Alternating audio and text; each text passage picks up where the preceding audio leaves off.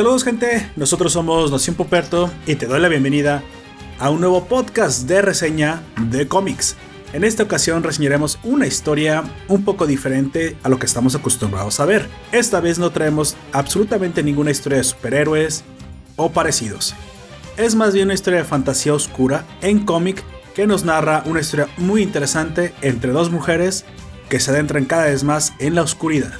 Recita tu maleficio favorito, ¿por qué? Comenzamos.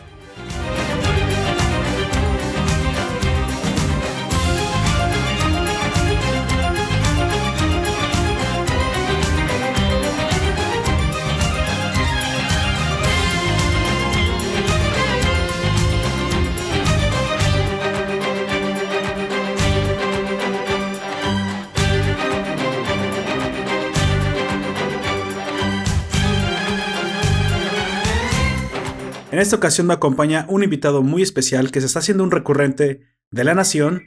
Por favor, preséntate. Saludos a toda la Nación Poperto, un gusto. Mi nombre es Comics aquí ahora y espero compartir con ustedes una breve reseña de Insects por Margarit Bennett y Arela Cristanina, el cómic de hoy en Nación Poperto. Así es como lo acaban de escuchar, nuestro cómic a reseñar es Insects. Es una, un juego de palabras que me recuerda a insectos y sexo y cosas que a mí no me gustaría que se, que se mezclaran, la verdad. me, siento extraño.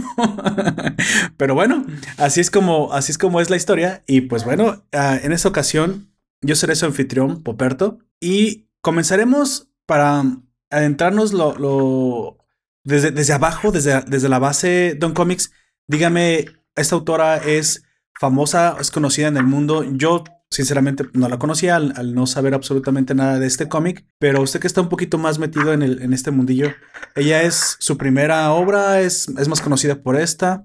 Marguerite Bennett ha realizado colaboraciones tanto para DC Comics como para Marvel. Ha trabajado en la Mainstream haciendo Factor X, haciendo mm, Batichica. Es una nueva, es de la nueva, nueva camada de autoras que se está haciendo muy conocida en el universo maestro. Eh, y ella es eso, una autora relativamente joven. Como dices, ha tenido roces con, pues, con cómics importantes, digo, porque las casas principales productoras, quieras o no, te dan cierta, pues, cierto renombre, cierta experiencia ha colaborado con Batman, Boomshell, este cómic de las superheroínas cincuenteras, no sé si te suena. Ah, las pin-ups. No, pero sí, sí, sí, A-Force, Ángela, Asesina de Asgard y Red Sonja, pasando por la serie de televisión Sleepy Hollow. ¿Te suena esa serie? Sí, claro que sí. Sleepy Hollow. De, hecho, de hecho, no recuerdo si está, si está en Netflix incluso. Sí, creo que está parece que sí. ¿eh? Porque yo, yo la vi de ahí. Yo la vi de una plataforma de streaming. Ok, entonces la autora se aventura con este cómic eh, que no es al uso. Eh, me parece una historia extraña, eh, un poco alejada del, del, argumento principal del que se suele manejar en el mundo de los superhéroes. No es para nada user friendly, no es para toda la familia. Es una cuestión, creo que hasta en cierto punto enfermizo. Ya me refería al título mismo que te da un guiño acerca de lo que puedes encontrar dentro de la obra, pero no llega a ser un morbo sin justificación. Sí creo que lo que te plantea o, las viñetas te plantean unas escenas fuertes, argumentos torcidos, porque sirven al argumento, sirven a la historia. Una historia por demás interesante. ¿Puedes, eh, en grandes rasgos, contarnos de qué se trata Insects? Insects es una historia situada en los últimos años de la época victoriana del siglo XIX inglés. Probablemente una de las épocas que tiene más series y cómics en la historia de la ficción, porque en las calles en ese momento estaba Jack el Destripador. Entonces encontramos a esta señora de, la casa, que es eh, la protagonista. Sí. Y que con, por el desprecio de un marido opresor y machista de fines del siglo XIX, se siente sola. Ah, Así comienza un pequeño romance con María, que es la ama de llaves, la, mm la empleada, no sé cómo se dice. Sí, pues es em, la. Pues es una criada, pero no es cualquier criada. Como tú dices, es el ama de llaves. Es, es, es entre los criados la de más alto rango. Ella guarda un, un oscuro secreto que es un superpoder que parece que obtuvo de alguno de sus extraños viajes y inicia una relación lésbica con esta con la protagonista. Ah, ok, sorry. De la que Perfecto. De la claro, de la cual van a ser eh, una especie de superheroína, antiheroína, que es la protagonista de Insects. Tanto busca, eh, mira, la palabra aquí no, es eh, muy bien utilizada, emancipar a, a estas dos mujeres de esta casa en que se encuentran esclavizadas. De, hecho, te iba a decir, yo por lo que veo, la señora de la casa precisamente, pues bueno, es una víctima de su tiempo, básicamente del momento en el que la mujer no tenía ni voz ni voto. No estamos diciendo que todas las mujeres hayan vivido así, pero ella eh, básicamente es el cliché. Está, mm, como tú dijiste, todo el tiempo como un cerro a la izquierda y en su soledad, pues encuentra, pues cariño, aceptación, lo que tú quieras en los brazos de esta mujer. Sin embargo, yo sí tengo aquí una duda. Te voy a hacer muchas preguntas porque la historia da para esto. Ella no, no era partícipe de la magia oscura o de la magia negra, o si quieres, de los poderes que ella, que María, o, que la criada. María es la, este, la, ama de llaves. La ama de llaves. Pero ella es arrastrada. A mí me da la impresión de que, pues al, al empezar esta relación lésbica, pues ella también termina siendo arrastrada al mundo oscuro de, de María. ¿Estoy en lo correcto? Sí, es así. María es un personaje bien, bien extraño. No sé si por sí, sí, intención de, de, la, de, la, autora o porque no pudo completarlo argumentalmente.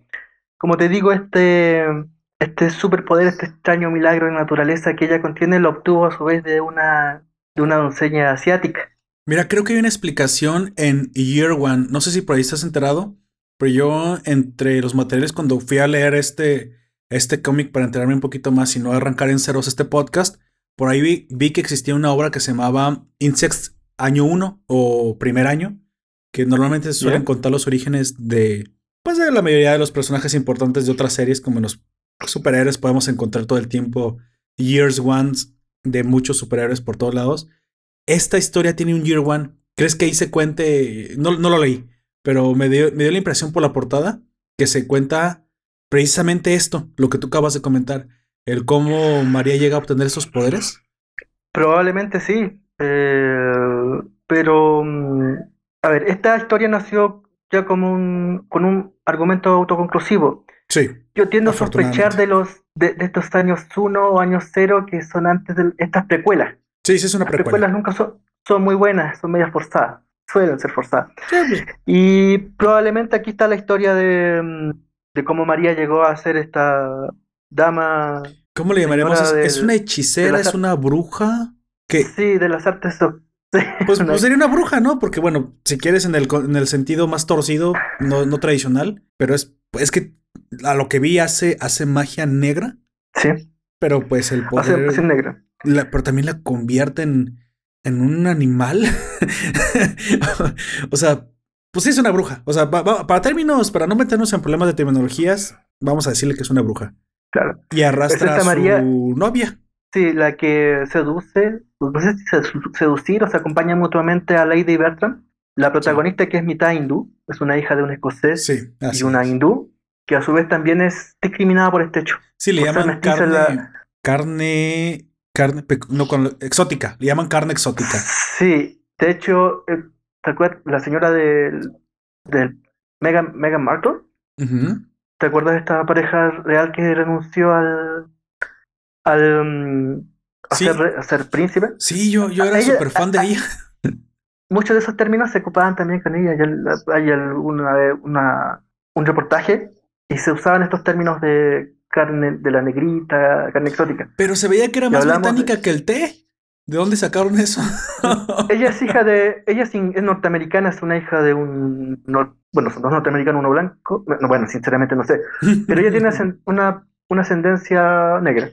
Oh, pero recibía la misma discriminación que 100 años antes recibía esta Lady Bertram. Lalita Bertram, la protagonista de Insects. Que a su vez es fecundada, en el mejor de los casos, por eh, María y que y por un extraño giro de la historia termina embarazando a su marido. Sí, sí, sí, vi eso y no, no, supe qué es sentir cuando vi eso. Dije, mm, ok, lo voy a aceptar como viene. Pero no me parecía que ni siquiera un embarazo, me pareció más como, como cuando la viuda negra pone los huevos en el macho para que eclosionen y lo coman por dentro. Una fecundación. Sí, sí, pero más como parasitaria. Claro. Sí, o sea, y lo, de hecho, creo que esa fue la, la, a lo mejor la analogía que quiso hacer aquí la autora, ¿eh? O sea, sí. Porque el marido no da luz, explota. Entonces, dije, ¿what? También este cómic está muy, muy del discurso feminista de, esta época. Está muy, muy impregnado eso. Sí, mira, como yo he dicho en muchos podcasts, eh, el discurso feminista tiene un lugar y un momento. Ah, bueno, este es el lugar y este es el momento en el que tenía mucho sentido porque pues sí, era, era el momento de, incluso creo que ese fue el momento en el que inició toda esta revolución de derechos y fue la época victoriana no fue otra cosa más que una transición al, al modernismo en el que hoy vivimos. De hecho, por eso yo creo que es tan atractiva la, la época. Incluso si te fijas, lo que sí me gusta mucho de la época victoriana es que era gente que al menos ponía, anteponía la refinación, se trataba de ser elegante, para ser educado creo que lo que me gusta de la época victoriana es que se da la impresión de que se, se ah, ponía en su justo lugar la etiqueta. Hoy diríamos, bueno, las etiquetas ya no son tan importantes. No, porque te imaginas si vienes de un mundo de caos, de un mundo donde no hay un orden social, pues era importante establecer una jerarquía, una regla de cómo debería funcionar la sociedad. Claro, hoy ya no las necesitamos, pero en aquel momento a lo mejor no nos imaginamos que lo que existía de atrás, antes, mucho antes, de la época victoriana o de las etiquetas o de las jerarquías era caos, era guerra, era hambruna. Y bueno, pues creo que es una época de transición, ¿no? Y ahí sí. Pero eso, pues, está eso es uno de los pecados de la época también. Porque sí, es claro, claro, tiene sus virtudes públicas. Claro, virtudes públicas, pecados privados. Y dentro de estos pecados privados está la, mm, el, clasismo, eh, que en la Inglaterra de esta eh, es muy brutal. Sí, es brutal. Uno puede leer libros, películas, es realmente brutal. Está la cuestión social que se, genera por, por, la revolución industrial, donde tú tienes asignada gente que vive, viene de la agricultura, que trata de adoptar el sistema de trabajo de la revolución industrial, pero que no tiene asegurado ni los más mínimos derechos sociales. No, no, no, no había nada. Recomiendo leer From Hell también respecto de esta misma época. Y la cuestión de la mujer, que es una especie de, adorno para el hombre. Y en esto, eh, la lista, nuestra protagonista, la lista Bertram y María van a volverse unas damas revolucionarias, eh, constituyen una pareja y van por la lucha y la justicia de las mujeres en el lugar probablemente que es el centro de mayor de donde, donde se encuentran más mujeres violentadas, que es un prostíbulo en esta Inglaterra del siglo XIX. Ok, ok. Mira, ¿sabes qué? Me, se parece mucho esto a un argumento que de una serie que ya habíamos citado la otra vez, que se llama Maestros del Horror, Master of Horror. Ok. Que en su primera temporada, capítulo 10, tiene un capítulo que se llama Side Girl, Metamorfosis. ¿De qué trata? Resumen, dos jóvenes lesbianas ven en peligro su relación debido a un insecto peligroso de gran tamaño. en este caso parece que el insecto, más que un enemigo, se vuelve un benefactor, un, un venom, es un venom positivo para ah, la lista Bertram y, y María. Y así las cosas em, logran constituir medio en secreto, medio no, su relación de pareja, empiezan a buscar ayudar. Lalita Bertram es una, una mujer eh, con un marido difunto que mata cuando lo fecunda, pero que hereda todas todas sus propiedades y su prestigio. Eh, hay un doctor que se hace amigo de ella, que está enamorado de ella, ya lo sabe, tienen ahí... Pero ¿Crees que eso, eso también te un poquito el... Te, voy a hacer una pregunta, porque aquí voy a fungir como el abogado del diablo, ¿sale? Soy, soy en esta ocasión Keanu Reeves. Este, ¿crees que incluso también para esta época ya se hubiera empezado... Se cree... Se, mira, voy a ser claro, se cree todo el tiempo que la lucha de los derechos de la mujer viene solamente por parte de la mujer. Y históricamente eso no es cierto. Los hombres también han luchado por los derechos de la mujer. De hecho, las luchas de las mujeres, sobre todo desde la época victoriana por acá, nunca han podido triunfar si no es de la mano también de los hombres. Sí, o sea, no, no solamente las mujeres lideran las luchas sociales, también los hombres lo hacen. normalmente eh, se, como la vida de los hombres siempre ha valido menos que la de las mujeres, cuando en las guerras mueren los hombres, se, entiende que es algo, mm, pues, innecesario, algo, pues, natural, algo que, pues, es lamentable, pero en las guerras así sucede. Normalmente a las sociedades, sobre todo las occidentales, les escandaliza mucho más la muerte de una mujer. Lo vemos hasta el día de hoy. En aquel entonces se empezaba a forjar apenas el valor de la mujer como... No, no forjar, sino establecer la importancia del, valor de la mujer como el centro de la sociedad. Y que siempre lo ha sido, solamente que no siempre se le ha reconocido. La mujer hereda. ¿Crees que ahí, tenemos el primer atisbo ya de, de, una sociedad que se está convirtiendo en un poquito más igualitaria? Porque si no, no siquiera tendría que, heredar absolutamente nada, ¿eh? Porque, ¿Por qué la mujer tiene que heredar lo del marido? ¿Por qué no pasa al padre? ¿Por qué no pasa al hermano? ¿Por qué no pasa al tío? O sea, ya tenemos el primer atisbo de la importancia que es lo importante que es la mujer en esta sociedad. Aunque, como tú dices, todavía faltan muchas luchas sociales que ganar. Porque tenemos una transición, es que para mí la peca victoriana, como tú dices, tiene sombras, por tiene luces, es una, es una época de grandes cambios. Y claro, pues como nunca se había podido, si quieres, la mujer emancipar, pues nunca había tenido ni siquiera. Quien no puede ver el sol, pues ni siquiera puede imaginarlo, ¿no? Pero cuando ya lo comienzas a ver un poquito, cuando ya estás, ya estás eh, levantando la mirada por encima de la cerca, por encima de la, de la barrera, y ves que del otro lado hay un campo verde, pues ahora ya quieres ir ahí, ya quieres mejorar. Yo, yo siempre he notado que cuando los, las personas oprimidas todo el tiempo están en constante opresión, ni siquiera luchan. ¿Quiénes son los que luchan? ¿Quiénes son los que quieren mejoras? Los que comienzan a ver que hay algo mejor. Los que ya tienen a lo mejor una... Mira, un esclavo, cuando tiene una probadita de libertad, te aseguro que no se le puede salir de la cabeza eso ya. Ya quiere más, quiere la libertad porque ya la probó. ¿Crees que esté pasando esto lo mismo? Que la época victoriana, al ser una época de cambios, también la mujer comienza a ganar cada vez más importancia, pero pues ya la quiere. O sea, como ya ganó un poco más, tiene un poquito de la importancia que en este momento al hombre se le da por sentado, pues ella es un ejemplo de, pues no, no quiero poquito, lo quiero todo. Quiero, quiero que quiero la misma, la, el mismo trato, quiero la libertad, quiero bla, bla, bla, bla, bla, bla, bla, bla. ¿Sí, sí, me, sí me explico? O sea, los, los cambios no, no, suelen ser paulatinos cuando se tratan de derechos. Cuando uno prueba poquito, quiere el golpe, eh, el cambio de golpe. Y a eso es a lo que le llamamos revolución social. ¿Qué piensas de eso? Em, mira, yo creo que mm, hay que diferenciar de los hechos que ocurren en el cómic de los hechos que ocurren en la historia.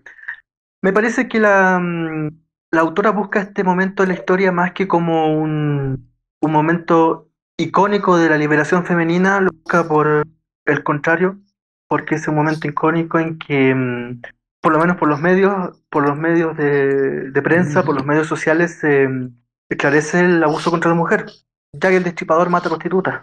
Hoy no sabemos si, todas si todas las mujeres muertas son prostitutas, pero se, por, por eh, ser mujeres pobres se las, se asocia a, ese, a, ese, a, esa, a esa labor. Eh, la reina Victoria tenía unos prejuicios, bueno, no, sé si la reina Victoria, pero en la época victoriana había unos prejuicios absolutos respecto al cuerpo, respecto al sexo y respecto de la demostración más allá de los cánones que tenía que tener la mujer fuera de su casa. Yo creo que la, la autora busca, claro, busca, busca esto busca este momento por esa, por esta serie de, de, mm, antecedentes que se dan en esta época precisamente. Fíjate que es curioso que lo eh, que dijiste, la reina Victoria era la que tenía el prejuicio contra la misma mujer. Sí, al parecer sí. Vaya. Eh, bueno, como te el enemigo lo tienes en casa. Ya que el destripador, hay, yo he escuchado autores que nunca lo sabemos, pero que incluso dicen que la reina Victoria era Jack el destripador. Quizás no materialmente, no era el autor el autor directo, pero sí el, el, autor intelectual de los asesinatos. Nunca lo sabremos y nunca lo vamos a saber, pero yo creo que ahí se fija esta, mm, este autor en eso. Ahora tampoco no vamos a decir que esta es una investigación histórica muy, muy no, no, no, no, cómica. Eh, claro. se toma un par de clichés y baja una historia, pero mm, puede ser que haya tomado el principio del siglo XX como un inicio de algo nuevo. Sí, sí. Puede ser que haya tomado el fin de la reina Victoria como el fin del, de la opresión. Y mm, quizás en eso tú tienes razón, en eso de que ella toma cierto, una serie de precedentes históricos y ve el siglo XX como quizás la, la primera esperanza de, algo nuevo que tampoco quizás ocurrió en el siglo XX, sino que va a ocurrir con el tiempo. Y claro, en eso, en mi humilde opinión, la autora pasa, y no es por, no es por rechazar el discurso feminista ni nada, con el que uno puede estar muy de acuerdo o no, porque hablamos de un, de un objeto de arte en el momento que estamos hablando de un cómic. Pero recuerda En que, es- y que la lucha feminista de, la época victoriana eran derechos iguales. Yo nomás quiero hacer la diferencia. La, la Sí, lucha sí. feminista o el discurso feminista de aquel entonces, que para mí es el único discurso verdaderamente feminista, pasaba de que la mujer deseaba tener los mismos derechos y las mismas obligaciones y enfrentarse a lo mismo que el hombre. Porque, pues también, en algún momento, cuando entra después en la revolución industrial, que hay este cambio, este enriquecimiento del mundo, y entra la mujer al, mundo laboral, también se da cuenta que está de la fregada. O sea, ya se da cuenta de los horrores del mundo real, pero afortunadamente, al igual que el hombre, también se, se pone a su lado y trabajan codo a codo. Porque trabajar Claro, no es fácil. y obviamente después de lo... Pero también quiere los mismos derechos. Mundial, se produce el, el quiebre ya, o sea, no el quiebre, pero el, la, el deslizamiento completo del discurso feminista, porque claro, se dan cuenta que la mujer se da cuenta que puede hacer exactamente lo mismo que el hombre, Exactamente. y es el apoyo del hombre que está muriendo en las trincheras. Entonces, claro, ahí se, se produce, o se empieza a producir ya el- la gran em- emancipación femenina, pero mm, claro, como tú dices, en, en Insects, este lugar situado al fin del siglo, del siglo XIX, en plena época victoriana, em, se lucha por la igualdad, a veces tiene, pierde el sentido político, yo creo, bueno, hablamos de, la autora, la autora pierde el sentido político y pasa al panfleto sin sentido. Ok. Porque como contexto está bien. De hecho, yo realmente ignoré todo eso y me fui sobre la fantasía, ¿eh? O sea, yo acepté, ok, son, se hicieron, se hicieron pareja porque se aceptan, porque se apoyan, porque nace el amor. Para mí, cualquier mujer en las condiciones adecuadas puede ser lesbiana. Para mí es una para las mujeres me parece más que es una decisión, para los hombres me parece más que es una condición. Sin embargo, pues hemos visto todo el tiempo que la mujer puede incluso cambiar de pareja de es más fluida que el hombre en ese sentido, aunque me vayan a querer quemar ahorita los del, del- los del lobby LGBT, pero la mujer es mucho más fluida, el hombre es mucho más rígido y eso es una cuestión biológica, no es, no es una cuestión ideológica. Pero después de eso ella pasa ya directamente a, a su, a su, a- bueno, al menos en lo que yo vi, en lo poquito que vi, a su relato fantástico. Y creo que ahí es donde se saca un 10. Creo que no, como dije en algún momento, si vas a meter poquita política que sea para contar tu historia, que refuerce tu historia, pero que no se convierta en eso, sino que mejore con el tiempo. Y bueno, hay un momento de opresión, por eso, se, se- por eso ellas dos se vuelven pareja y sucede. Ok, porque está bien, mataron al marido, se lo merecía, era un desgraciado. Muy bien, estoy de acuerdo, pero ¿qué vas a hacer con eso? No, pues es que empiezan a tener peleas contra humanoides, insectoides que vienen a atacar. Ah, ok, eso sí me gusta. Entonces, ¿qué pasó? ¿Qué pasó con esa pareja que, que ahora se tiene que enfrentar a otras brujas? Porque eso es lo que vi. Hay, Dije, hay "What? que agregar, claro, ¿Qué estoy tenemos viendo? dos elementos que son la, la relación lésbica que se produce ujú. siglo, fines del siglo XIX como, Es el contexto, como ¿no? motor, motor sí, como contexto de esta historia, pero falta un ingrediente más que es el erotismo. Ah, oh, Eh, sí, sí, sí, sí. Hay un... No es para niños. No, la, la No. premisa básica es... Ni siquiera este podcast es para niños. No, como pseudo superheroína eh, necesitan tener sexo para eh, llevar su ki más, más alto, hacer su ki más Oh. alto o mejorar sus superpoderes. Vaya, est- esta historia Nada me gusta. Nada muy explícito, hay por ejemplo una cita donde María le dice en la próxima señora espero darle un beso en la boca y la señora Lady Bertram, la Lita Bertram le dice, ah, disculpa, le dice, María le dice a la Lita Bertram, en la próxima espero poner mi lengua en su boca. Ajá. La Lita Bertram le, le- le responde y solamente en la boca. Vaya. Y claro, na- nada muy explícito, pero si hay desnudo, dibujo desnudo, no son. Mira, ahí hablamos de. Algún día vamos a hablar del cómic erótico. Hay grandes autores de cómic erótico como Milo, Milo Manara, eh, el mismo. No, a mí, me encanta ese, o sea, la mera verdad, eh, o sea, ya a esas alturas, ya que rondamos las, las, este, los, el- la década de los 2020, ya, ya para completar década de 30, o sea, ya estamos en los 30, acéptenlo gente, ya estamos en los 30, estamos haciéndolos, pero ya, ya pasamos dos décadas, 1900 y tantos, ya es, ya es prehistoria. Y en este momento creo que si no tienes erotismo, pues como que la historia también se siente falsa, ¿no? Porque todo el tiempo, y eso me gusta, fíjate, porque todo el tiempo ha sido parte de la, de, de la naturaleza humana. No vivimos en la época victoriana. Estar negando el erotismo es literalmente suprimirte a ti mismo. De hecho, creo que creces mal. Yo, yo tengo la impresión de que si, si todo el tiempo estás negando el erotismo, te vuelves amargado. En caso de ser mujer, creo que eso provoca mucho más estas famosa pandemia, pero pandemia de, de estrés postraumático que tienen las mujeres. O sea, neurotismo, sí. ¿Sí es neurotismo? Neurótica, sí. Creo que la mujer se vuelve neurótica y el hombre se vuelve amargado, se vuelve violento. Creo que esa película viene por negar la naturaleza del erotismo. Maggie Gyllenhaal. ¿Has visto esa película de la Maggie Gyllenhaal? Ah, no, no, ¿Qué, ¿Qué, pasa en esa película? Donde ella empieza, empieza a hacer pruebas, también a fines del siglo XIX. Ajá. Se la acusa de neurótica y empieza a hacer pruebas sexuales con un, no me acuerdo si Royal, uno de los médicos que estudia esto del erotismo o de la sexualidad como elemento de estrés o no estrés. Y a mí me encanta la Maggie Gyllenhaal Sinceramente, más, allá que como actriz, todos estos ojos maravillosos que tiene, pero quizás sería también, sería bueno ver dentro de este contexto esa película. O sea, no, no, no entiendo, entiendo que el pudor es necesario, o sea, también vivimos en civilización, tenemos cierta educación, hay cosas que deberían demostrarse, hay cosas que no deberían demostrarse en público, o sea, hay que mantener cierta etiqueta, eso lo entiendo y eso hasta me parece bien porque pues necesitamos ciertas reglas de convivencia. No estoy en desacuerdo, pero obviamente pues tú haces una separación bien clarita. Más 18, se puede contar esto. B15, eh. vete a dormir a las 11 de la noche porque no debes estar escuchando este podcast. en este momento hablamos siempre Somos adultos, no niños. Como una expresión artística. Claro. Y la expresión, la, artística, sinceramente, no es tal, sino no es disruptiva. No provoca y convoca. Me parece que ahí va el arte. Y en este caso. No sé qué edad tendrá la autora. Pero mira, se nota es bien caliente. Perdóname, perdóname la expresión, pero es algo bueno. Las mujeres se vuelven sexualmente más pervertidas conforme más maduran. Porque ya no les da miedo aceptarla y abrazan esta, esa sensación que el hombre siente desde los 15 años. Nada más, que a nada más que a nosotros se nos enseña a... Es como un cabello salvaje, ¿sabes? A nosotros se nos enseña a domarlo. Obviamente no todo el tiempo vas a estar um, pues eh, con la sensación de quererte reproducir en cualquier momento, obviamente.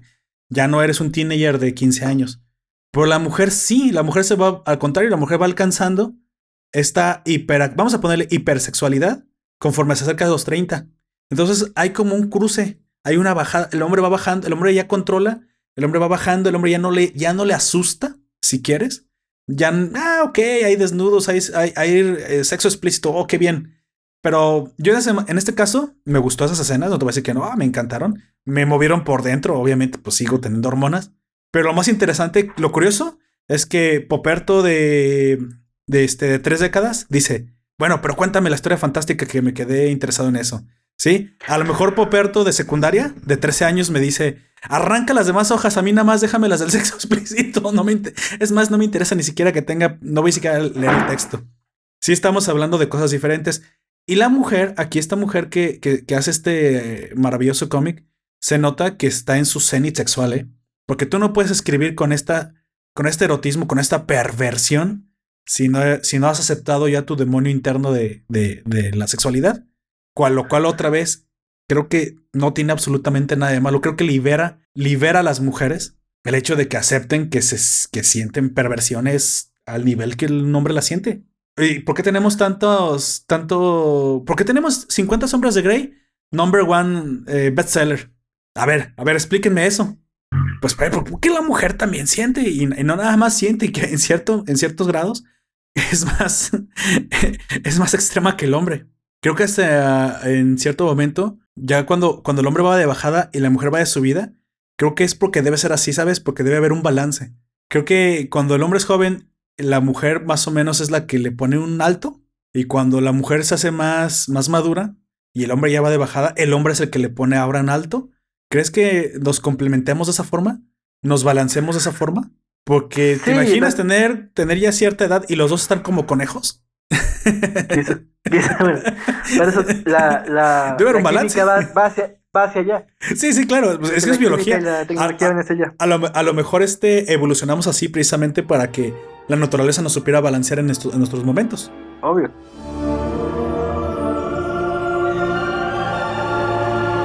Pero bueno, anyway, volvamos a, la obra que se ve que está escrita con las ganas. O sea, la señora escribe con toda la libertad del mundo y con y con y sin pudor. Vamos, creo que lo quiero decir.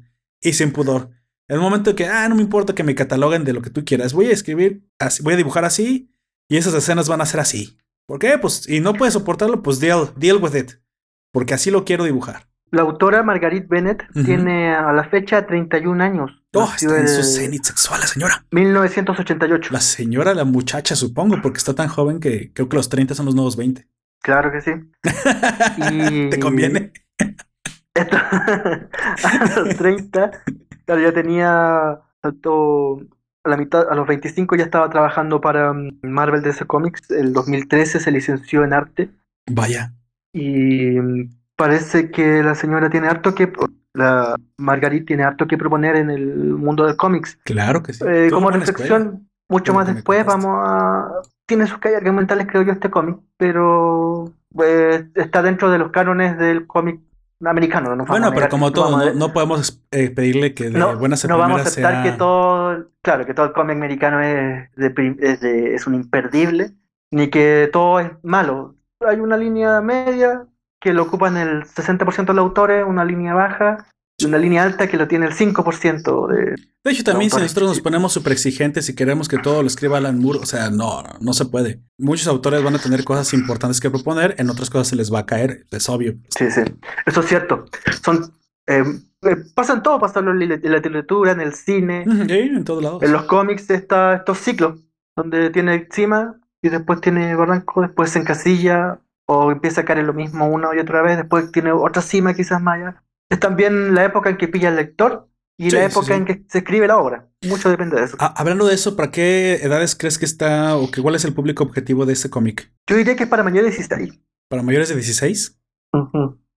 Mira, es para ah, mayores de 16. Eh, esto es un... no, no sé cómo catalogarlo, pero no estoy seguro que incluso vaya dirigido a mujeres. Sí, que sospecho que realmente el público objetivo de, la autora sean hombres y aproximadamente entre los 25. Te voy a decir por qué, porque pues ella sabe que la mayoría de los lectores son hombres, normalmente. Y hacerlas con esta explicitez, las escenas este, eróticas, sensuales. A, los, hombres no tenemos ningún problema con ver escenas lésbicas. al, contrario, dicen que eh, es más rico. Pero eso es discutible. Sin embargo, no tenemos absolutamente ningún problema con verlas. Al contrario, nos atraen esas escenas. ¿Crees que hayan sido dibujadas para nosotros? No, no me parece que sea la mujer el, público objetivo, ¿eh? Mira, lo que me acabas de decir tiene mucha razón. Acabo de conversar con una, con una escritora en una de estas páginas de, reseñas de cómics. Ah, y me pregunta, me pregunta de qué trata Insects, se lo describo básicamente lo que acabamos de decir. Y me dice, se, se, escucha muy interesante, salvo por el hecho de que tienen que tirar cada vez que tienen que ser superheroínas. Puede ah, ser que el, hecho sea claro, el hecho sea el hecho sea ese que ella busca establecer este sin, sin perjuicio, digámoslo, este panfleto feminista. Claro. Y busque lectores masculinos. me parece tanto, fíjate que ahora que lo pienso, eh, perdón por tanta interrupción, pero te deja, nada más te, te hago, te aclaro esta idea que tengo. Creo que ese es el verdadero feminismo. El, feminismo de liberación. Yo, yo, yo distingo dos feminismos. El de liberación, que era el de aquel entonces, y el de opresión, que hoy es el restrictivo. Eh, antes era el ¿por qué no puedo hacer esto? Lo quiero hacer. Bueno, inténtalo. Choca contra el mundo. Date cuenta cómo es el mundo. ¿Sí? Explota contra él. Afortunado o desafortunadamente, los hombres y sus guerras han llevado al mundo cada vez a ser más pacífico. Paradójicamente, ¿se escuche? se ha vuelto cada vez más pacífico. Tal vez es un mundo donde la mujer ya es un poquito más seguro y ya puede salir. Hoy, ¿qué me cuentas? ¿Que sientes que te, vas que te van a matar saliendo? Eso lo hubieras dicho a las mujeres asesinadas por Jack el Estripador, a ver qué te decían. No, es, esas mujeres sí viven en verdadero peligro. Pero bueno, eso es debate aparte. Sin embargo, creo que el feminismo de aquel entonces, que era el de liberación, al contrario, es un mensaje bastante poderoso. Es, si está mal que yo disfrute, porque acuérdate que en la época victoriana es, ¿Está mal que yo disfrute con el sexo? Pues, ¿qué crees? No solamente voy a disfrutar con él, me empodera. Es un mensaje bastante poderoso el que da el autor aquí.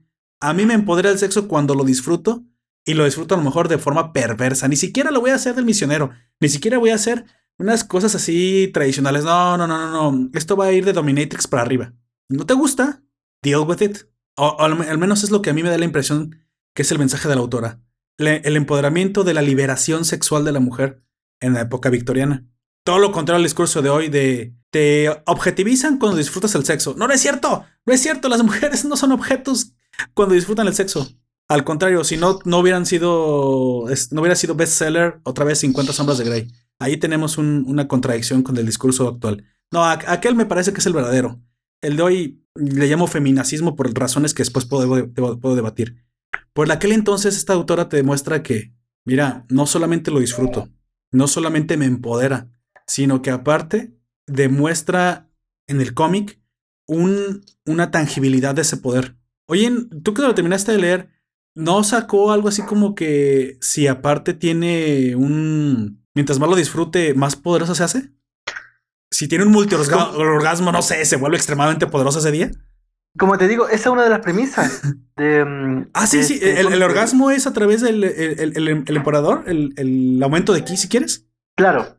Por ahí viene porque tiene que alejarse cada vez que tiene un enemigo y tienen que enfrentarlo, se alejan en lugar oscuro y hacen lo que tienen que hacer. Y nomás un mensaje para los, para los que nos están escuchando en, formato podcast. Por favor, no corran a leerlo todavía. Terminen de escuchar este podcast. Sí. Por favor.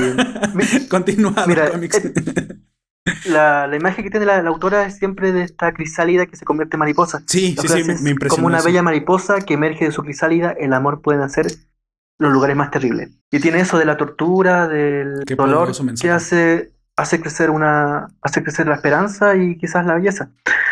Como te digo, mm, hasta la, un cuarto del cómic es muy interesante, pero hacia el final empieza a caer porque se hace confuso. El dibujo también se cae porque no...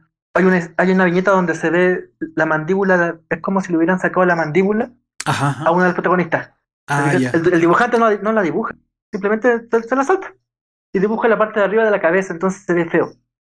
Se confunden también los, mm, personajes porque no, no, los caracterizan, no los caracterizan bien.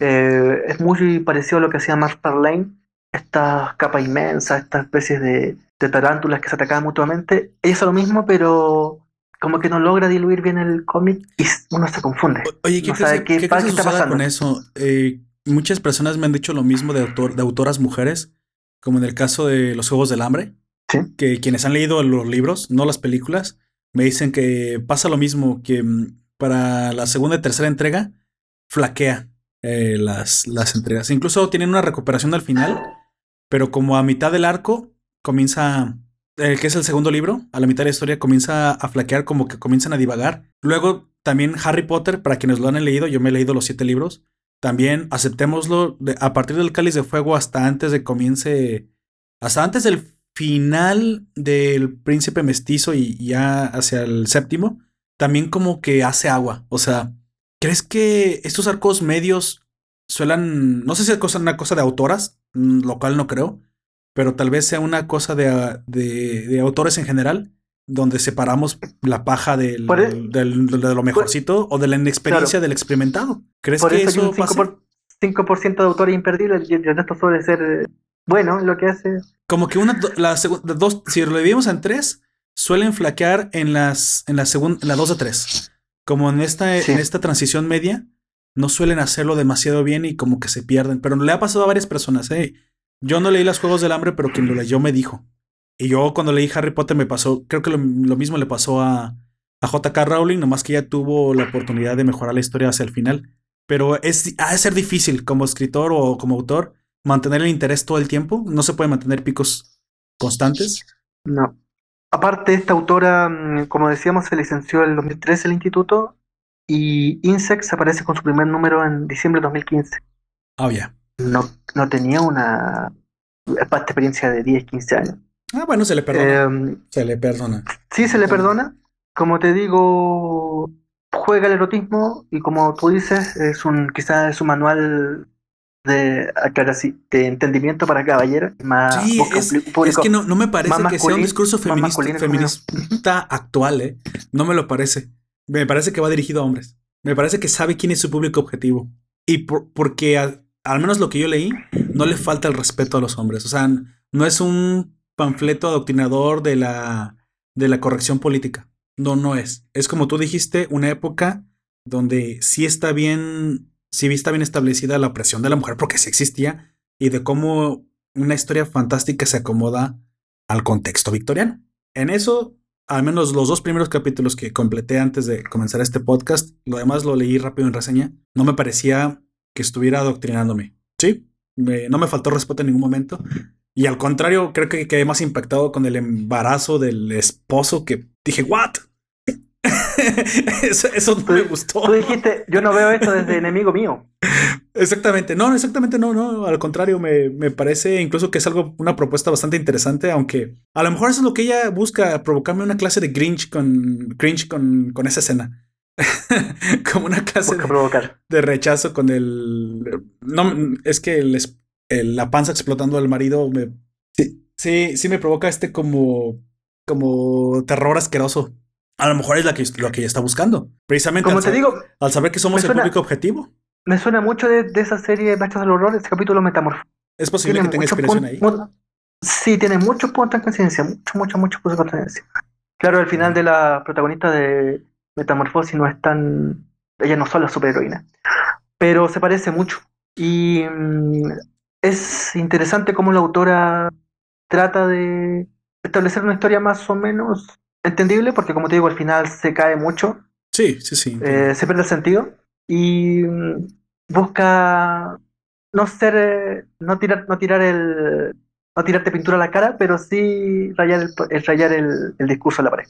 Bueno, para, para avanzar más rápido y, y, ya que establecimos el mundo y el, argumento, ¿cómo se va desarrollando esta historia cómics? Eh, tú que si avanzaste más y que me leíste los 12, los 12 capítulos, que a pesar de ser una historia corta, es sustantiva en sus, en sus viñetas, en eso sí no puedo estar eh, más de acuerdo, que está, está cargada de información, está cargada de, de, hechos. No me pareció al menos lenta, no me aburrieron los primeros dos, dos capítulos. ¿Hacia dónde tira? ¿Cómo se perfila esta historia? Porque eso sí no logré, no lo logré discernir en los primeros, en los primeros momentos, en las primeras páginas. María y la, la Lita Bertram, Lady Bertram, sí. avanzan en su, en su camino superheroico nace su hijo de, esta inseminación al marido.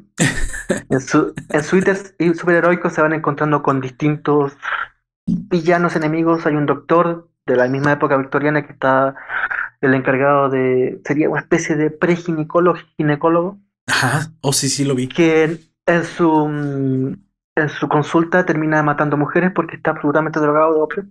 Hay una viñeta bien interesante sobre la genitalidad de María siendo más que su mera genitalidad. Eh, la famosa, esta se lo come todo, muy, muy explícita en eso.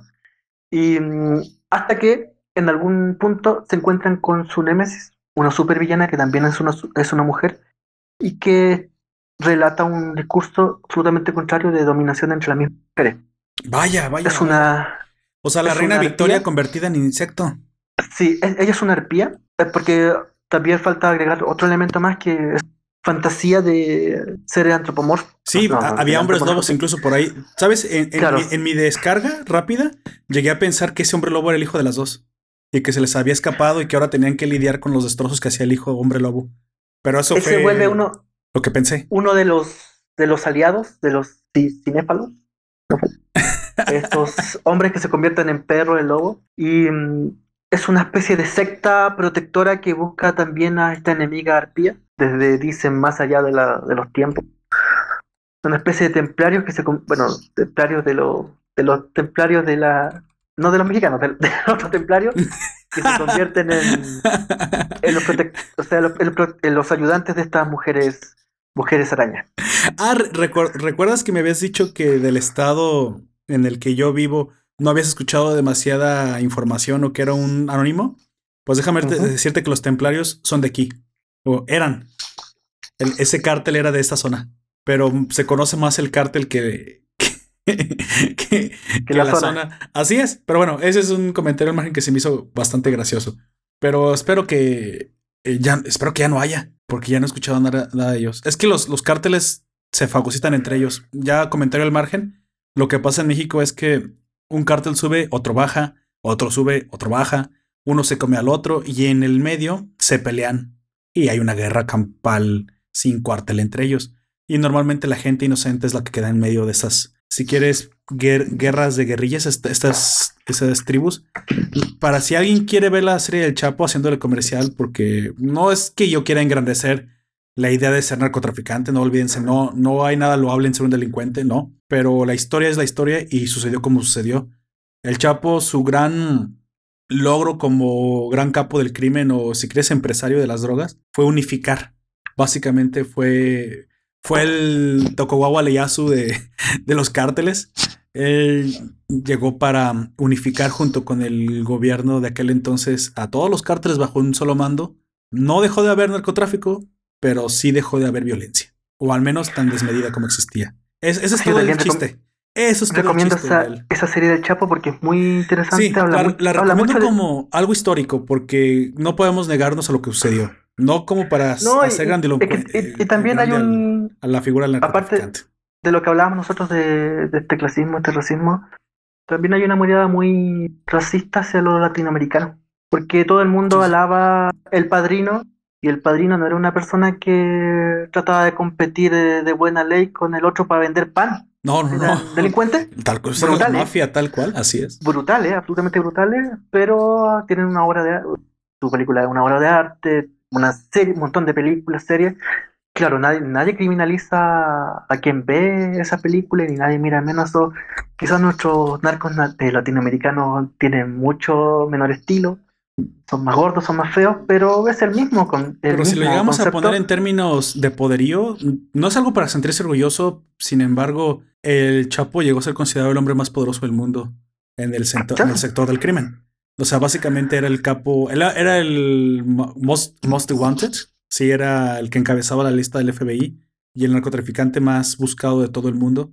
Pero sobre todo, sépanlo, para los que no son de México, es porque afortunadamente el gobierno de Calderón pensó con la cabeza y le dio todo el trasiego de droga. Básicamente el trato fue este, toma todas las rutas, yo no te molesto, pero tú no te metes con la población civil. El trato fue, si tú, lo, si tú haces esto, Chapo, te doy todo, toda la libertad de que tú comercies lo que tú quieras. Véndele la cantidad de harina que le quieras vender a los yankees. ¿Sí? Sin embargo, no te va a salir gratis. Vas y me controlas a los cárteles más violentos, los que sí se meten con la población civil, los que sí secuestran, los que sí ejecutan, los que sí, se, los que sí levantan niños de 12, 13 años para volverlos soldados eh, en sus filas de las, de las eh, poblaciones rurales más desprotegidas y me los asesinas porque no los puedo meter al, a la cárcel. Yo se, se escucha crudo lo que estoy diciendo, pero si no vean la serie, eso fue lo que sucedió. Como te digo, aplastó al cártel del Golfo. Y el cártel del Una muy interesante película. Era extremadamente cruel. Serie de política. Sí, es política económica, la vida, historia. Es que ya no sé. No, no es que sea política per se, porque no es, no es teoría, no es teoría política, sino es básicamente el arte de, de negociar y de saber de. Pues en algún momento yo te lo dije, en algún momento yo creo que esto iba a derivar en que las, las drogas se iban a terminar legalizando. Y muy probablemente el más beneficiado de esto iba a ser el Chapo. Iba a pasar de ser un capo a ser un empresario. Sin embargo, pues cambiamos de, de, de gobierno. El siguiente presidente, Peña Nieto, ya no le pareció tan agradable la idea de compartir el poder con el Chapo. Lo mete a la cárcel porque todo el tiempo el ejército, pues el ejército es imparable. O sea, en algún momento no puedes vivir todo el tiempo escapando si no, hay que le pregunten a Escobar lo que le pasó. Aunque seas muy poderoso, si estás al margen de la ley, pues no puedes dormir tranquilo. En algún momento vas a caer y el crimen no paga. Y lo, mismo le pasó al Chapo. Pero a cambio de eso, no, no tenía un plan de contingencia. ¿Qué pasó? Hoy la, hoy la violencia que vivimos es culpa de, pues, directamente de Peña Nieto. Al encerrar al Chapo, no le entregó el poder a otro capo, sino que simplemente soltó las, las riendas del poder y pues hoy vivimos una guerra de guerrillas de nuevo entre 10, 20, 15, sabrá Dios cuántos hay y cuántos habrá. Hoy puede estar naciendo un nuevo cártel, no importa. ¿Por qué? Pues porque no hay un claro líder, no hay un claro dueño de las, de las líneas de, de, transporte de droga. Entonces, eso es lo que causa violencia, porque se van a pelear siempre entre ellos. Aquí la, el problema es que la gente, los soldados, si quieres, los sicarios, son recogidos desde niños o desde muchachos de las poblaciones más vulnerables. Si eso no sucediera, créame que a la población civil le importaría un comino qué, es, suceda con los narcotraficantes. Nosotros pensamos que hagan su negocio y que no se metan con nosotros. El problema es que sí se meten con nosotros. Por eso el, el, el truco era conseguir que uno de los capos cediera en, en, en esas demandas, en las de que dejara en paz la población civil a cambio, pues de un transporte seguro, ¿quieres decirlo? Un transporte asegurado, protección incluso, estoy seguro que tenía protección del gobierno, o sea, eso, eso es más obvio que, que, que el agua moja. El Chapo tenía protección del gobierno Bueno, porque los que... Eso lo, lo da, lo deja notar la, la serie y hay otra película Sí. que se llama Sicario, que también habla mucho Ah, de es eso. cierto, es cierto también. También habla del mismo tema. Incluso si tiene muchas similitudes con la de. Yo vi la de Escobar también. O sea, me, me he visto todas. Más por historia, más por gusto histórico que por morbo. Porque yo no soy este, ningún, ningún este precursor de que te hagas ni que la delincuencia pague. Eso no tiene ningún glamour. La gente termina muerta. Pero sí, sí hay muchas similitudes en el sentido de que cuando con Escobar estuvieron bien, más o menos, hu- reinó la paz. Sin embargo, al quitarlo del, del medio, pues se les levantó la violencia. Hoy, hasta después de varios años, han podido ya tener un país, los colombianos, que más o menos, pues ya, ya están en pleno ascenso y tienen una economía pujante. Pero les costó mucho.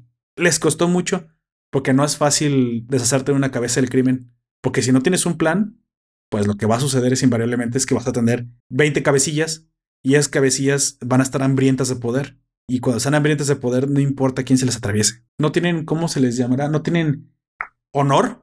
Son como piratas, ¿sabes? O sea, no tienen absolutamente ninguna clase de, de pudor o de miramientos con las personas. Porque desean tener el poder a cualquier costo, ya que no tienen el mismo poder que tenía el gran capo. Y hoy es lo que está pasando en México. Hasta que no se erija, si quieres, no sé el de mañana quién vaya a ser, ¿eh?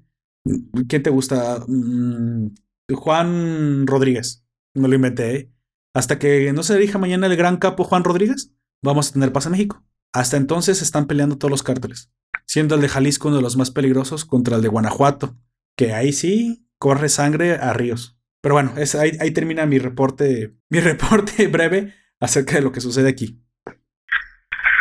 Eh, entonces volvamos a la, a Sí, araña Volvamos de Marte. a las arañas. algo más feliz. Supongo algo más feliz.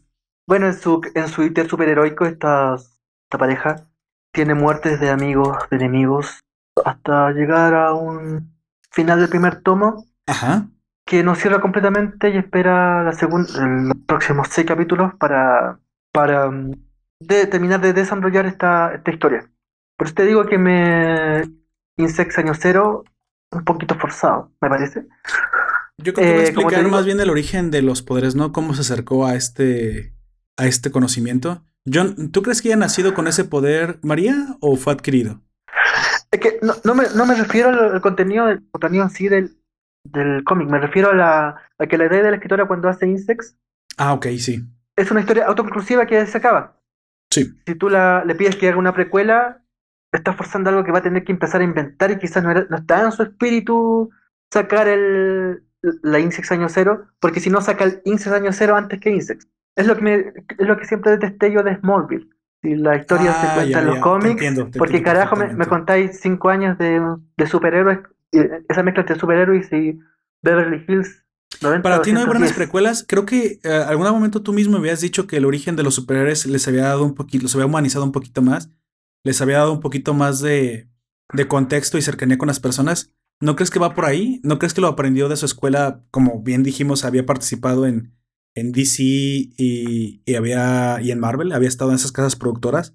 Aprendió tal vez que las precuelas acercaban los personajes a, las pers- a los lectores. ¿No crees que haya ido por ahí?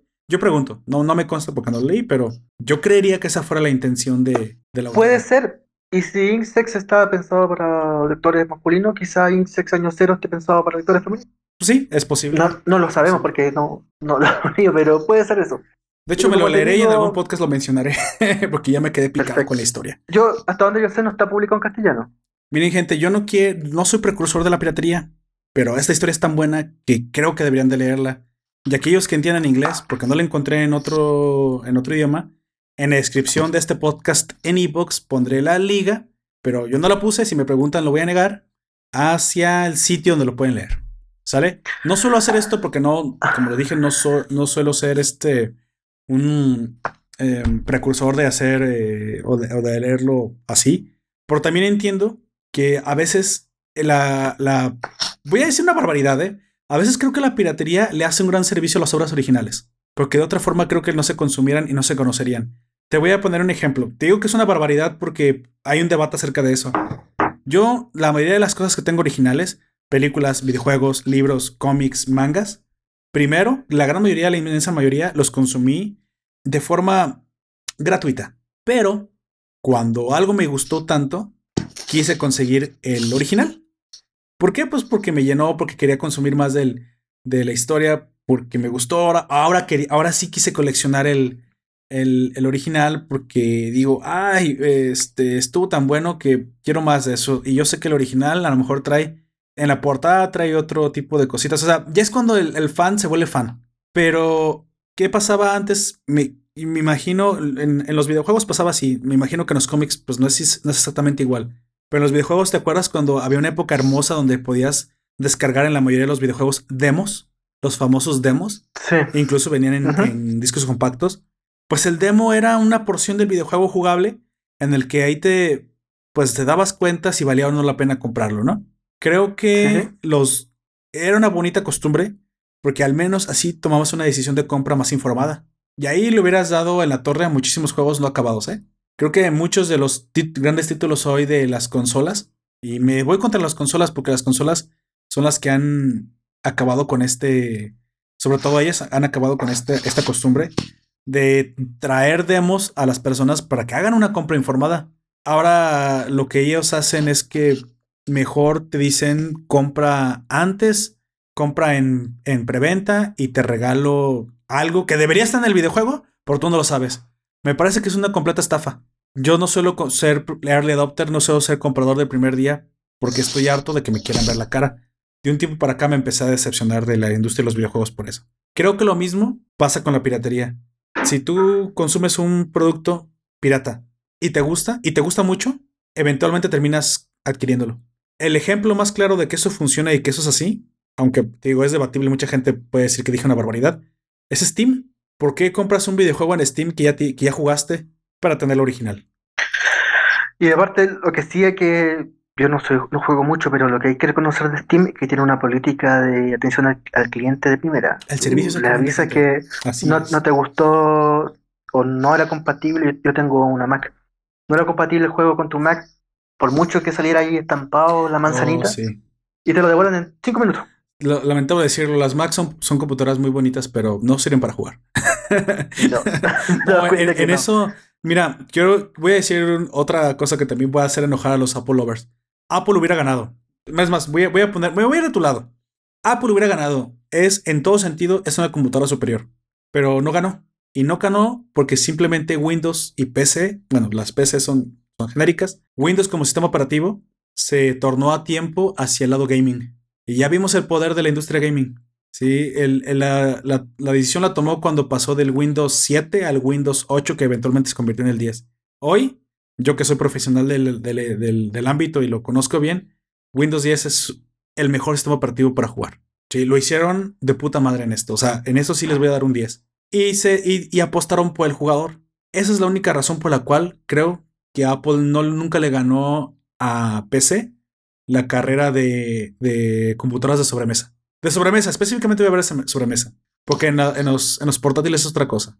Pero en los portátiles, el que quiere jugar no compra Mac. Sí, no compra Apple. El que, el que quiere jugar compra una Alienware, una Asus, la marca que tú quieras, pero que trae Windows. ¿Por qué? ¿Por qué fue así? Porque Windows podrá tener todos los virus del mundo, pero es súper friendly para los videojuegos y súper fácil para programar para los videojuegos. Entonces, pues, ¿qué crees que iba a pasar? Aquí, ¿hay, más diseñadores o hay más jugadores en el mundo? Pues bueno, la respuesta es clara. Hay más jugadores. Eso es verdad. Si no hubiera ganado Apple, si, no, no tengo ninguna duda, Apple hubiera ganado un par de años con la Apple Games, ¿cómo se llama la que es un absoluto fracaso porque son juegos de, de los Nokia de celular. Sí, sí, sí, así es. completo, llegó muy, se subió muy tarde al carro. Sí, y nunca permitió que en sus computadoras corriera Windows. Y creo que eso fue lo que la mató. En el ámbito gamer. Para otra cosa no te voy a decir. Son computadoras muy bonitas, muy potentes, muy útiles. Pero bueno, no puedes, no puedes ganarle a, tanta gente que lo único que desea es jugar. Y todo es compatible, eso sí. La retrocompatibilidad que tiene Windows, nada más para hacerte rápido una anotación al margen. Yo jugué, hace años jugué Doom 3. ¿Te acuerdas del primer Doom 3? Una revolución en la industria que tenía muy buenos shaders, muy bonito. Bueno, lamentablemente en aquel entonces solo era compatible con Windows Vista. Y yo ya había comprado la licencia de Windows 7. Y Windows Vista era una real mierda. era, una, era mierda del tamaño colosal. Una, mierda del tamaño. Una mierda del tamaño del huevo que le salió al esposo de, de Lady. de Lalita. Así, así, Lalita. Le voy a decir Lalita porque no, no me. Su nombre me parece difícil de pronunciar. Es María y Lalita. Sí. Así de ese tamaño. Era una mierda tremenda. Pero corría por el tiempo, solamente corría el, el, el Doom 3 ahí. Pues yo instalé Windows 7 instalé el, me compré el Doom 3, lo quise jugar y no pude porque no era compatible. Y antes de ir a devolver el videojuego, se me ocurrió ponerlo en modo compatibilidad para Windows Vista. Y no me acuerdo qué, cuánta mierda instaló, descargó quién sabe cuántas librerías del Windows Update. Pero ¿qué crees? Al final de todo esto y en el modo de compatibilidad y todos los arreglos que tuve que hacer, corrió. Corrió, corrió. O sea, eh, pude jugar el videojuego que era exclusivo para Windows Vista. En Windows 7, porque toda la compatibilidad, o sea, la computadora entera se comporta como otro sistema operativo es ese servicio que no tiene por qué estar ahí, que es un plus que les cuesta, porque cuesta programar retrocompatibilidades. Eso es lo que hace Windows, es lo que hace Microsoft. Para eso entonces fue cuando Microsoft se empezó a salir del lado oscuro y se convirtió en algo así como Master Windows. Ya tan no tan de la luz, pero tampoco ya no era un Sith. Ya se quedó en medio. Ya Microsoft ya no es una compañía tan evil. Ya es. No te estoy diciendo que es un héroe. Vamos a decir que es como Deadpool. Es un antihéroe. ¿Sale? A veces te jode, a veces te ayuda. Pero al menos en esto es el único sistema operativo que es retrocompatible con 3, 4 hasta 5 versiones detrás de él. Y bueno, pues ahí, tienes, es parte del servicio y como acaba de decir Comics, el servicio vende gente y el servicio te hace pues ganar o perder una batalla, ya sea de consolas, de cualquier producto. Por eso yo creo que Apple no pudo triunfar en el, en el mundo gaming. Pero esa es mi observación. es, puedes estar o no de acuerdo con eso. Esa es mi, opinión de por qué Apple no se convirtió en la hegemonía de los videojuegos.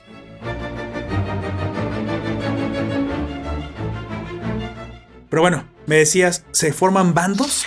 Hay un bando de la luz, hay un bando de la Lita y María contra un bando de la bruja. ¿Cómo dijiste que se llamaba la, la, mala? Esto es una arpía. ¿Es arpía? Em, sí, es una arpía. Primero es la. Se presenta por la cuñada de la, de la Lita. Ajá. Em, es su primera enemiga. Me imagino que es más antigua. E-, ella ya tiene varios años, tiene unos cientos de años. Claro, y viene a quizás vengar al, su hermano muerto. Ah, órale, órale. Era, o sea, sí, literalmente sí era la hermana del, del esposo de, de este Sí, ah, esa es la primera representación de, la enemiga. La, okay. la hermana del señor, del Lord Bertram, que viene a, a, vengarlo. Vaya. Y es la primera enemiga contra la que se presentan, pero no es la. No es la. No es la única. No, no es. Voy a ocupar un, un término de, un, de, de jugones, no es, no es de voz no es de voz principal. Ok, ok, Ya. Ya, de jugones. Puedes decir completamente gamers, ¿eh? no hay ningún problema. Yo creo que ya, entendemos que gamer es jugador y si no, pues es, el primer de voz, un diccionario. El, el, de voz principal ya aparecerá más adelante que se el mero mero. básicamente. la, la, la, cuñada de Lalita sí. es una arpía y de voz principal es un extraño ser que no podría Lovecraftiano como un pulpo, no, no podría calificarlo de la forma que tiene. Pero es muy extraño. Creo que lo acabas de decir bien, un, extraño ser Lovecraftiano, me parece. Ya con eso me duele Sí, es. Y ya vamos como a la mitad de la historia y sería mucho, mucho spoiler si la seguimos detallando. No, sí, sí, es, solamente por encima de esto. Claro. La primera enemiga es la, la hermana de, de Lord Beltram. Que aparece con este discurso muy victoriano, muy de la mujer que tiene que seguir la norma, bla, bla, bla, y se enfrenta a la Lita. O sea, ella no solamente es una enemiga física, sino que es una enemiga ideológica. Por eso te preguntaba que si era la representación tal vez de la autora de la, de la reina Victoria. Una mujer que, así como el, así como el dicho de que el hombre es el lobo del hombre, ¿crees que en este caso la mujer era la loba de la mujer? O sea, la reina Victoria oprime a las mujeres y ella es una mujer. Ella, la, la cuñada de Lalita Bertram es una arpía. Sí. Eh, algo más te, te, dice con eso. Sí, sí, claro. y claro, pero siendo bien sincero, ese personaje no está bien construido psicológicamente. ¿eh? Ahí, ahí, se empieza a caer un poco la, el cómic. Ah, ok. El villano no está, no está para nada muy bien construido, simplemente es un opositor porque sí. Y, ah, ok. Aquí por lo menos a mí se, le faltó algo de justificación a la. Aquí se empieza a caer un poquito el argumento. Mm, ya. Sí, sí, suele pasar. Un villano marvelesco, eso lo aprendí de Marvel. Sí, es un villano marvelesco de, lo más clásico villanos marvelescos que hay. Bueno. Y en algún punto esto se vuelve blanco y negro. por favor, gente, no nos odien. No todos son perfectos, no todos hacen bien todo. Claro, por lo menos a Marvel le fallan los, villanos bastante. Básicamente, lo, si tú ves cine, lees, sabes que te vas a comer un 70% de historia mala, un 10 de mediocre y el, perdón, un 20 de mediocre y el del 10% quizá un 2 va a ser muy buena. Pero para saber que son muy buenas tienes que... Sí, sí bueno, pues mira, es lo que hay. Como dicen los españoles, pues ya es lo que hay. Ni modo. O sea, tú, tú velo y decides si, si valió la pena ese 2% por el 98% que comiste de mierda.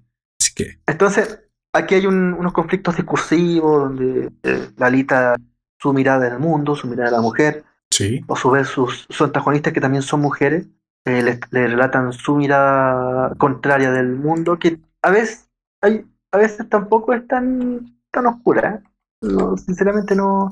No sé si fue con la intención de la autora o se le, se le termina pasando. Quizás la traducción, la traducción es, no es muy buena en el, la edición Planeta que yo leí.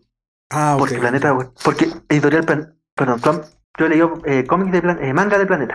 Sí, lamentablemente yo, yo, no la encontré en español y la tuve que leer en inglés. Al menos lo que leí en inglés, pues se entiende. De hecho, no, no es un inglés realmente difícil. O sea, esto, esto lo digo para los que planeen leerlo. Si lo encuentran en español, mejor. Yo, yo soy ah, siempre un fiel creyente de que si alguien hizo una buena traducción a tu idioma, pues disfrútala. O sea, también es un esfuerzo que, que la gente hace y hay, traducciones muy buenas.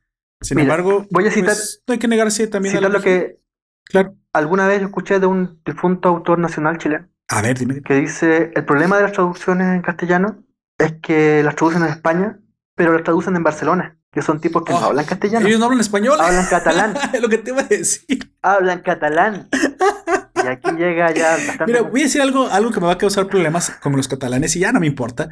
Porque otra vez digo cosas muy, muy ah, a veces que pueden causar algo de controversia. Mira, cuando estaban la, la, rápido, cuando estaba el conflicto político que se querían independizar, yo dije, bueno, déjenlos independizar. Digo, ¿Qué, ¿Qué, demonios? Pero eso lo dije como una broma, ¿eh? es, es, una broma de muy mal gusto. ¿Qué, ¿Qué, demonios hace ahí la, la. Porque hasta la Real Academia de, de la Lengua Española se metió y hubo cosas ahí.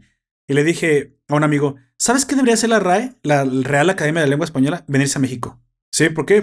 ¿Por qué a México específicamente? Porque eh, simplemente por la demografía. Somos el país con más, con más hablantes de hispanohablantes. de hispanohablantes, así es. Ahí en España solo son 40 millones. Y la mitad de, esos, de esas personas no quieren hablar español. ¿Qué demonios es allá? ¿Qué es allá? Es verdad. Esa ya no es tu familia. Haciendo referencia al, meme de, la, de Malcolm. Sí, el en medio. O sea, ¿qué haces ahí, Dewey? Esa ya no es tu familia. Vente por acá. Acá sí hablamos español y no solamente hablamos español, nos gusta hablarlo. Allá esa gente ya no lo quiere hablar. Pero bueno, eso era una broma de muy mal gusto porque los catalanes, aunque se enojen, ellos son primero españoles y luego son catalanes pero han sido manipulados ahí con ciertas cosas que yo no voy a meter porque causa problemas.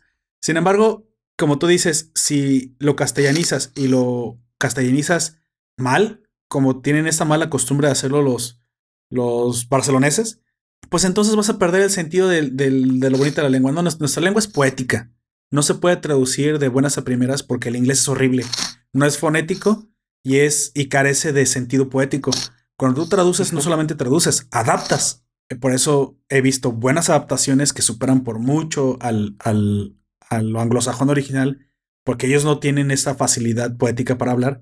Pero si lo haces y lo haces mal, como si lo hiciera, no sé, el traductor de Google, pues entonces no lo lees así. En ese caso, mejor si hay verlo a leer en su, en su idioma original, porque para malas traducciones tampoco, o sea, no se trata de eso. Te digo, mejor lo lees en el, en el traductor de Google y se acabó. Una buena adaptación se hace con cabeza y no cualquiera lo puede hacer. Yo creo que. ¿Tienes alguna idea, tú que estás en este mundo, cómo se llaman las personas que traducen cómics al español cuando lo hacen bien, cuando tienen que doblar? ¿Traductores así, tal cual? Igual que en la serie. Sí, traductores. Tal cual. Dice la palabra traductor. Dice Alen Marcés en el chat de Facebook Live que hostias, tío.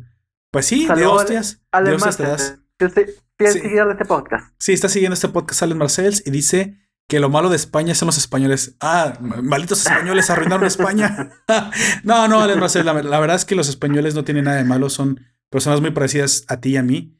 Estamos hablando de cierto sector que solamente vive, que son, ¿cómo le llamamos? supranacionalistas catalanes que son los que hacen el barullo y son los que hacen ver mal a todo mundo, pero al igual que todo, siempre son una pequeña minoría. ¿eh? Siempre yo he notado que todos, todos los revoltosos, vamos a decirle, siempre son una pequeña minoría. ¿No te sucedió que tu maestro de secundaria, preparatoria o colegio llegaba y castigaba todo el salón solo por tres o cuatro revoltosos? A mí siempre me pareció sumamente injusto. Dije, ¿por qué no sacas esos tres o cuatro, o los expulsas o los desapareces esos no valen la pena, porque esos hacen que todo, todo el grupo se vea mal. Y creo que eso se magnifica a estados, a provincias, a... No, no, no creo que todos los españoles incluso estén de acuerdo con lo que pase. Pero bueno, esa es mi apreciación. Los canalismos normalmente son falsos. Ya diría tal vez Sócrates o Platón o cualquiera de esos. Pero bueno, una buena traducción la, la pueden encontrar en el pues en el tomo que tú leíste, ¿no? me, me, puedes repetir eh, quién, lo, imprime? Como te digo, una, no diría buena, una, una regular traducción. Regular, regular. Suficiente, pero a veces, usa términos que confunden. Ah, eh, la edición es de Planeta Comic, del año 2019. Eh, Planeta Comic toma el sello Aftershock, que es un sello relativamente nuevo, que aparece en 2016. Te mandé, te acabo de mandar dos dos portadas, la portada de, de Insects y la portada de Hora Cero. Extrañamente la, la, la palabra, la letra O. ¿Esta chica que me mandaste por el chat de Discord es Marjorie Bennett? Dios mío, está guapísima.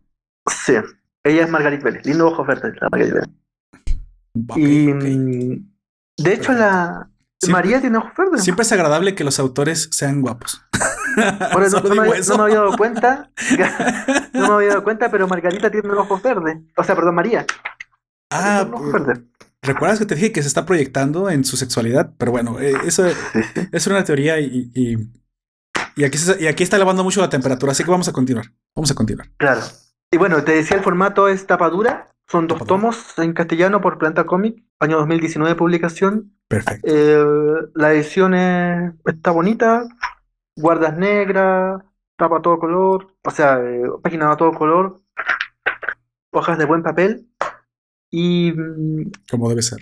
Eh, ah, Planeta está publicando Aftershock, que es un sello que apareció en 2019, un poquito, bueno, también va en la, promoción, pero un poquito, si decirlo, aspiracional, quizá con mucha ínfula, porque dice que intenta replicar lo que alguna vez fue Vertigo para, para llegar a hacer lo que alguna vez fue Vértigo. Es posible. Necesita tener obras de, primera calidad. Insect es un cómic entretenido, un cómic interesante. Y corto, mira, y sobre todo eso. Sí, pero no digamos que es... más, más accesibles. Eh, si quieres que la gente. Mira, al fin todo es un negocio. ¿Quieres que los cómics sobrevivan? Necesitas también llevárselo no solamente a los más asidos, a los más hardcore. Porque también luego se ponen. Estos fans, cuando ya son muy asidos, muy conocedores, se ponen en el en, el, en los zapatos de críticos de Rotten Tomatoes, ¿sabes? Ya piensas que lo sabes todo y a lo mejor criticas cosas que son disfrutables para un no iniciado. A lo mejor tienes que entender que para poder, para poder disfrutar el, el Quijote, debe haber cosas como el Principito. Y sí, tal vez para ti el Principito ya es una obra, tal vez, ah, que leerías cuando vas al baño. No sé, o sea, de retrete. Ok, está bien, te, lo compro, pero tú ya estás en ese nivel. Sí, ah, ahí, tienes razón, ¿eh? Sí, hay, tienes razón. Alguna vez yo escuché a, un, a otro podcast también que habla mucho de cómics que dijeron, no te puedes quejar porque los cómics de superhéroes son de 13 años cuando lo empezaste a leer tenías 13 años. Exactamente. Y lo que es verdad. Exactamente, sí, creo que tiene toda la razón, tiene el clavo. Así que, mm, como te digo, es un cómic entretenido. No es la definición del noveno arte para nada, pero es leíble, tiene toques de erotismo, de discurso femenino, una, historia de policía, como la vamos a decir, Lovecraftiana, con estos seres monstruos, mujeres monstruos. No, tiene de todo, no le faltaron viajes en el tiempo. Cierto, cierto. que no, no, puede tenerlos por eh, la, por la género de fantasía, perdón. Sí, o sea, yo, lo vi como muy completo y la verdad es que el dibujo, al menos técnicamente en lo que yo vi, no le pido nada. O sea, yo sé que el cómic es así y tiene una calidad muy específica de su, de su género, de su arte. He visto mangas también que a lo mejor lo máximo del manga lo comparas. Voy a poner un ejemplo. The Promise Neverland tiene un arte impresionante. Ok, está bien. Cuenta una historia muy, muy buena. Luego vi, bueno, voy a meter en problemas. Interspecies Reviewers, esos Shunkus Reviewers. Vi el manga. Eh, tiene un arte mediocre. Pero es igual, es muy interesante su historia. Entonces, para, para lo que cuenta en la época victoriana, es perfecto, ¿eh? O al menos yo que no estoy tan, mi ojo no está tan entrenado para ver mejor dibujo todavía en cómic. A mí me pareció adecuado y, no sé si lo podría ver de otra forma ya, ya como lo vi en esto. O sea, me parece que está, está bien hecho. Incluso lo siento como antiguo, como retro, como que le, como que cuadra para lo que quiere contar. Sí, a, lo mejor no me gustaría ver los, los trazos eh, super, super definidos de los, de los superhéroes en esto porque no siento que le quedaría. Pienso que le queda más este dibujo un poquito más retro. Ese trazo más burdo, ¿crees que, ¿crees que esa sea la forma de describirlo? Tiene un trazo medio burdo en algunos lados. Sí. Un poco grueso, pero le queda bien. O sea, para eso da, una sensación, pues sí, como de cómic retro victoriano. Mira, em, hasta, su cuidado la autora, ¿eh? Es posible. La dibujante es una indonesa. Eh, tiene un, un, un inker, un entintador también indonés y una colorista ella me parece, no, y también indonesa. los, esto por una apreciación personal, los asiáticos cuando se acercan al cómic americano tienen mucho ese, ese esa mm, bisagra entre el manga y el cómic eh, norteamericano. Sí. Entonces, ah, aquí también se, ve, se ve mucho eso, es, esa, esto que a veces te dibujan los grandotes de personajes de anime o de manga y a veces vuelven a lo americano. Y en eso también hay mucho de Insect. Es una fusión agradable, o al menos así me lo pareció a mí. ¿Tú, tú qué piensas? ¿Eres un poquito más purista? ¿Lo hubieras querido más, más occidental? ¿Qué piensas tú? No, a mí el, cómic me. O sea, perdón, el dibujo responsable con lo que se escribe me parece correcto. Como te digo, hay, una viñeta que me sonó me hizo mucho ruido donde se ve una sola mandíbula. Eso fue un error del dibujante. Un fallo, claro. Y bueno, de las revisiones posteriores, pero mm, es, es, interesante, o sea, no es interesante, pero es, es bueno el dibujo. Sí, Resulta la historia no, es, no, es, no, es, no, extremadamente desproporcionado, no es extremadamente feo, no son manchas de colores, que a veces son manchas de colores. Está muy bien. Para Inser, eh, como decíamos, bueno, hablamos la otra vez de, o hablamos, hablamos de cómics eróticos, hay un autor argentino que se llama Horacio Altuna. Ah, ok. Horacio Altuna es impresionante, te dibujo, no no, pero impresionante. Eh, lo recomiendo, busquen por ahí Horacio Altuna, dibujo, pero impresionante. Está Moebius también dibujando, está Milo Manara dibujando erótico. Eh, pero mm, aquí los, los, desnudos son suficientes, no son deformes, tampoco son espectacularmente hermosos, pero también. No, está bien. De hecho, te da la sensación de que sí está pasando lo que sucede en el, en el cómic. O sea, no entra como en modo. No, no entra en modo eh, pornográfico. Sí, se queda, aunque es explícito, eh, no, no, no, no, es explícito. Es, es, erótico fuerte. O sea, está a medio camino de volverse pornografía. Pero no, pero no lo llega, o sea, no lo es. O sea, es, esa barrera, esa, ese límite no lo cruza. Pero el arte no cambia súbitamente, sino que se vuelve como parte natural de la serie. Es como cuando recuerdas que veíamos Game of Thrones y tan naturalmente estaban peleando con dragones y después estaban follando. dices, ¿qué? ¿Qué está pasando en esta serie? pues el sexo es parte de la acción también y disfruta a lo mejor al día de mañana van a, van a, echarse un polvo arriba del dragón mientras pelean, o sea, ¿qué te importa? O sea, es parte de la naturalidad de la serie. A lo mejor también fue de lo que impactó tanto en Game of Thrones en aquel entonces. Aquí se siente, se siente igual. La, de hecho, no puedes ya leer el cómic sin, sin esperar la viñeta de pues del sexo, porque como aparte dices, es parte del, de la trama principal, del argumento principal del poder se maneja muy natural. O sea, vi, por ejemplo, el jardín. Está caminando por ahí y de repente le mete mano. O sea, ¿qué? bueno, sí, eh, es lo que harían dos pubertos de 16 años. Claro, pero, pero eso pasa, o sea, es natural. Y para eso el dibujo se siente que no rompe el flujo. Podríamos decir que, que se siente orgánico. No me gusta decir esa palabra porque tiene otras connotaciones, pero se siente orgánico el desnudo y el, y la, y el erotismo. Y, así como en, una, viñeta están, te digo, están en plena acción, en la otra ya apareció el, el monstruo. Creo que parte de eso se puede ver en, el, en, la visita al ginecólogo, porque sí vi esas viñetas, no las leí, pero sí las vi, porque la pasé rapidísimo. Entonces sí, de repente dices, oh, mira, le está metiendo mano al ginecólogo y de repente se vuelve un monstruo y le come la mano. Es que, ¿qué pasó ahí? O sea, sí, te meten en un mood erótico y luego ves un, una, una escena grotesca pero todo con el mismo trazo. O sea, no, ni siquiera te lo avisa. Puede ser de un momento a otro. Y eso hace que no se sienta tampoco que es un, un cómic que tira a ser pornográfico. O sea, no, para nada. Lo, lo, a esas transiciones las hace bastante bien. O al menos yo lo sentía así que soy más, más nuevo en este, en este ámbito del cómic. ¿O qué piensas tú, cómics?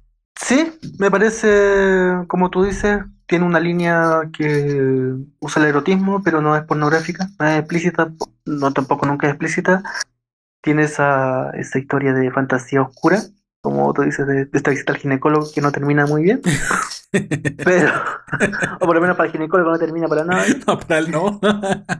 y como es como interesante, entretenido de ver, de leer, se sigo teniendo, me parece que el final se cae un poquito. Se cae. Porque el dibujo también, la, la, historia no seguirla bien, se hace muy confusa a veces, porque empieza a dibujar monstruos entonces tuve un globo de diálogo por acá, una, pata de una araña por acá, un ojo. Creo que a eso le falta un poco de experiencia, ¿no? Eh, tal vez. Sí, eh, ahí le falta experiencia tanto a ella como a los dibujantes. Como los dibujantes, así es. Porque a veces son una ensalada de patas de araña, ojos locos, tentáculos, no sé qué. es que así son los mangas, ¿eh? Así son los mangas. bueno, en, una, en un está cerca. Como te decía, todo dibujante el global de dibujantes, de coloristas, de tintadores em, asiáticos, siempre te proponen un cómic que está, un cómic americano que está entre lo americano y el manga.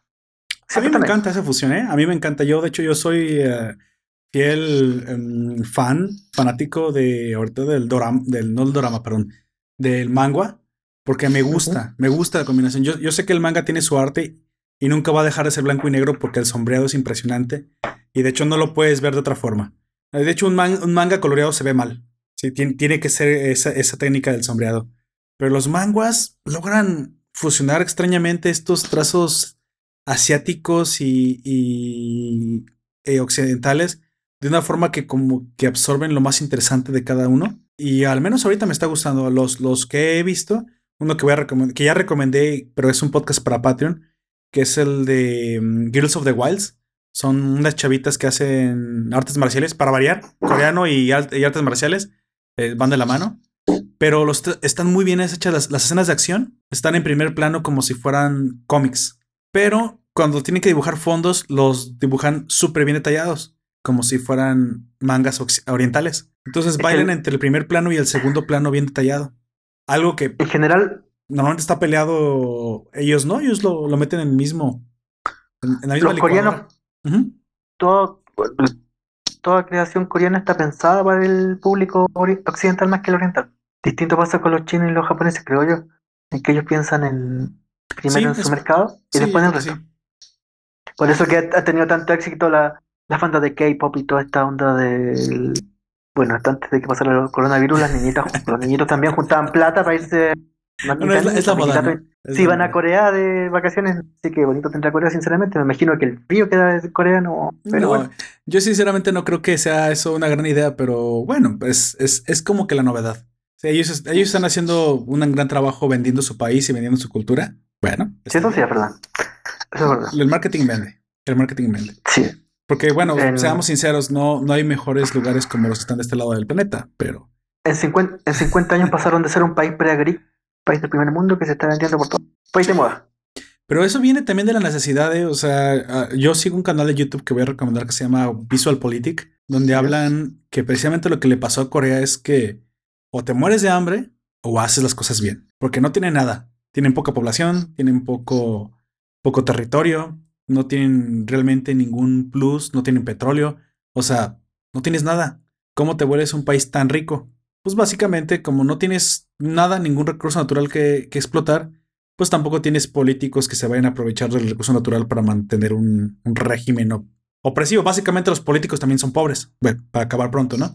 Entonces, en su momento, con políticos pobres y con, y con un Estado débil, pues simplemente la gente comenzó a hacer lo que la gente hace cuando tiene hambre, que es producir. ¿Cómo? Como, como pueda. La libertad de comerciar es total en ese, tipo de casos porque pues no hay, como te dije, no hay petróleo, no hay carbón que sacar de las minas, no hay nada. Solo tienes gente y hambre. ¿Qué pasa? Hoy se volvió rico, claro, pero durante mucho tiempo el Estado no, no se involucró con la gente. Dejó que la gente creciera, creciera, hiciera sus negocios ya cuando llegó la época de los chaebols y el Estado se metió para hacer una clase de neoliberalismo ahí combinado con, con empresas este, con estilo mercantilista, pues bueno, eso ya fue otra cosa. Pero para ese entonces el, país ya estaba en pleno crecimiento, ya está en pleno auge. Como tú dices, era un país de no tener absolutamente nada, ni siquiera recursos naturales. Hacer hoy, si no me equivoco, está entre los primeros 10 del mundo. Muchos expertos que yo sigo, como en este caso Visualpolitik, hablan de que precisamente fue la, la necesidad que los impulsó porque no tenían absolutamente nada. Y entonces a veces me pongo a pensar si una de las grandes tragedias de nuestros estados hispanos es la inmensa cantidad de recursos naturales que tenemos. Porque al menos en México estoy convencido que el petróleo nos ha hecho más daño que bien. Porque nunca ha servido al mexicano, siempre ha servido al Estado. A mí nunca me ha llegado ningún beneficio del petróleo. ¿eh? O sea, eso es una mentira colosal del tamaño del mundo. Y hay que, sino que le pregunten a Venezuela, el país que tiene más, más reservas en el mundo, cuatro veces más reservas que el que le sigue, que es Arabia Saudita, creo. Y no le ha servido para nada. O sea, solo le sirvió para engrandecer un estado que se volvió totalitario, dictatorial. Pues, y mira el ejemplo de Chile. Chile tiene pocos recursos. Realmente es uno de los países hispanos menos agraciados. Pero también es una de las economías más pujantes. Bueno, entonces la explicación no está en los recursos naturales. Está en la necesidad de salir adelante. Pero bueno, esa es, esa es la apreciación curiosa de, este canal que hace que los países más pequeños son los que más rápido crecen. Te hace preguntar si deberías de, de, desear mejor que tu estado no tuviera absolutamente ningún recurso. No sé, ahí dejo la cuestión. ¿eh? Es curioso, es curioso. Porque también tienes el ejemplo de Estados Unidos, que es gigantesco y que tiene muchos recursos y así es muy rico. Bueno, ellos hicieron otra cosa, ¿no? Sí, bueno, también tiene que ver con el famoso sur-norte, norte-sur. Creo que fueron los inmigrantes. Creo que el hecho de que ni siquiera tuvieran una sola identidad los hizo ni siquiera, si quieres, no pudieron ser controlados por ningún orgullo nacionalista porque no existía. A propósito, que, hablamos de esto, de los inmigrantes, los primeros inmigrantes norteamericanos, em, hay un cómic que se llama Marvel 1600, del cual hice una reseña. Ah, ok, ok, a ver. Escrito por Neil Gaiman y Andy Kubert. Eh, no sé si esto lo vas a sacar en solo en Facebook o lo vas a sacar en. Esta vez esto va para, para Evox. La que pasa es que el pasado, lamentablemente, tuve un problema técnico con el audio y lo preferí dejar nada más para Facebook. Pero esto sí va directo para Perfecto.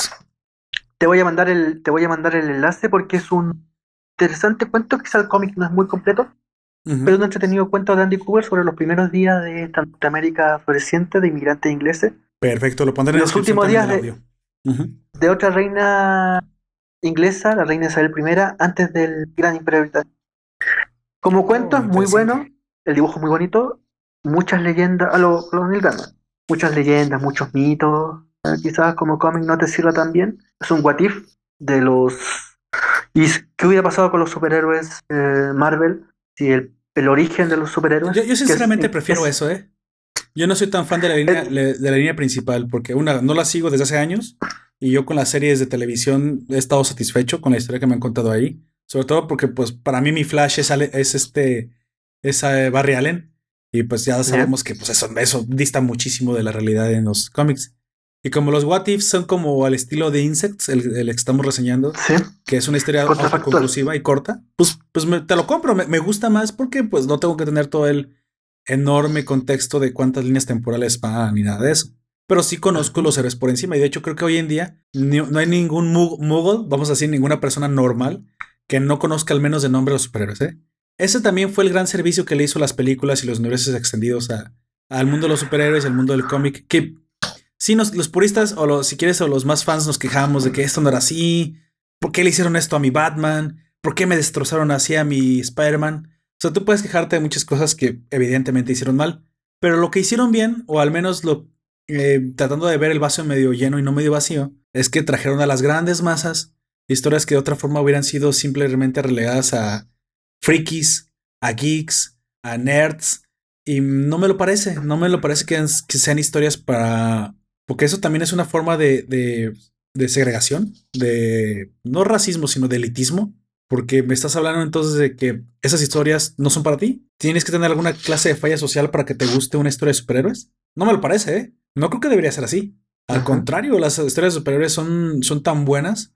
Las novelas gráficas, Watchmen, como el ejemplo más clásico de los clásicos, o Sandman, que solo porque es gráfica la vas a despreciar o la vas a poner en un lugar destinado a gente con fallas sociales. ¿Qué me hablas del Quijote? ¿Qué me hablas de Shakespeare y su Hamlet y, todas esas obras eh, que son consideradas grandes historias de la literatura? Porque una novela gráfica no puede ser considerada por el, el, tipo de público que tú crees que lo lee. Sí, creo que al fin y al cabo las películas, al menos creo que las películas ayudaron a romper este, este prejuicio, ¿eh? O al menos yo lo veo así. Porque ahora sí, toda la gente, aunque yo sé que no lee ni un cómic en su vida, ya sabe quién es Iron Man. Al menos si quieres, porque la figura de Robert Downey Jr. es súper icónica. Pero al menos ya lo conocen. Al menos ya saben que es el tipo rico de la armadura, que es un poco pedante. Bueno, pero ya le acercaste pues a las masas historias que de otra forma pues no los hubieran consumido nunca.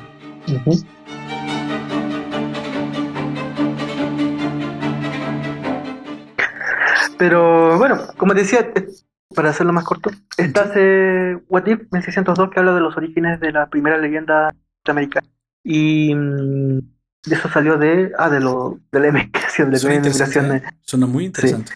Pero no sé, ¿concluimos sin sexo? Sí, claro que sí, claro que sí. Este, ya, ah, ya va para una hora y media. Esto dije, ese va a ser el límite. Y esta vez ya no, ya, ya no se va a alargar más. Sobre todo porque es una reseña y tampoco se trata de contar todos los detalles del, del cómic. Yo lo poquito que leí. Nos gustaría que, que, los auditores lo leyeran y nos contaran qué les parece. Sí, eso lo pondré en la descripción de este audio. Ahí pondré el vínculo, como dije, a Insects en el formato que yo lo encontré. Y pues ya, el, lo que nos tenga que decir, pues nos lo pongan en los comentarios. Y si quieres en el siguiente podcast de esta misma, ¿cómo le llamamos? Línea, esta misma línea de programas de cómics, pues lo comentaremos. Este es el War. Este, sí, este, este ándale, me gusta este, este mundo alternativo. Aquí, aquí lo comentamos. Universo alternativo. Así es, es universo alternativo, de una vez para entrar directamente a los multiversos. Así es. Mira, para finalizar, ya nada más respóndeme una, una última pregunta. Eh, Ah, ya te pregunté la cerveza que más te gustaba, ¿verdad? y eso no tiene nada que ver con el Heineken. sí, sí. Ah, sí, eso, fue en el. Ah, bueno, es que la gente que no escuchó el pasado, porque no, nunca lo subiría a, a iVoox, ya que no escucha bien. Bueno, ya saben, Don Comics le gusta la Heineken, ya me, me gusta la Bohemia, cerveza oscura mexicana. México alem germana, México germana. Bueno, em, ¿qué, ¿qué, le cambiarías? ¿Qué le cambiarías a, a Insects? Finalízame con esa, con esa respuesta. ¿Qué, le cambiarás tú si tú hoy pudieras hacer la versión 2.0?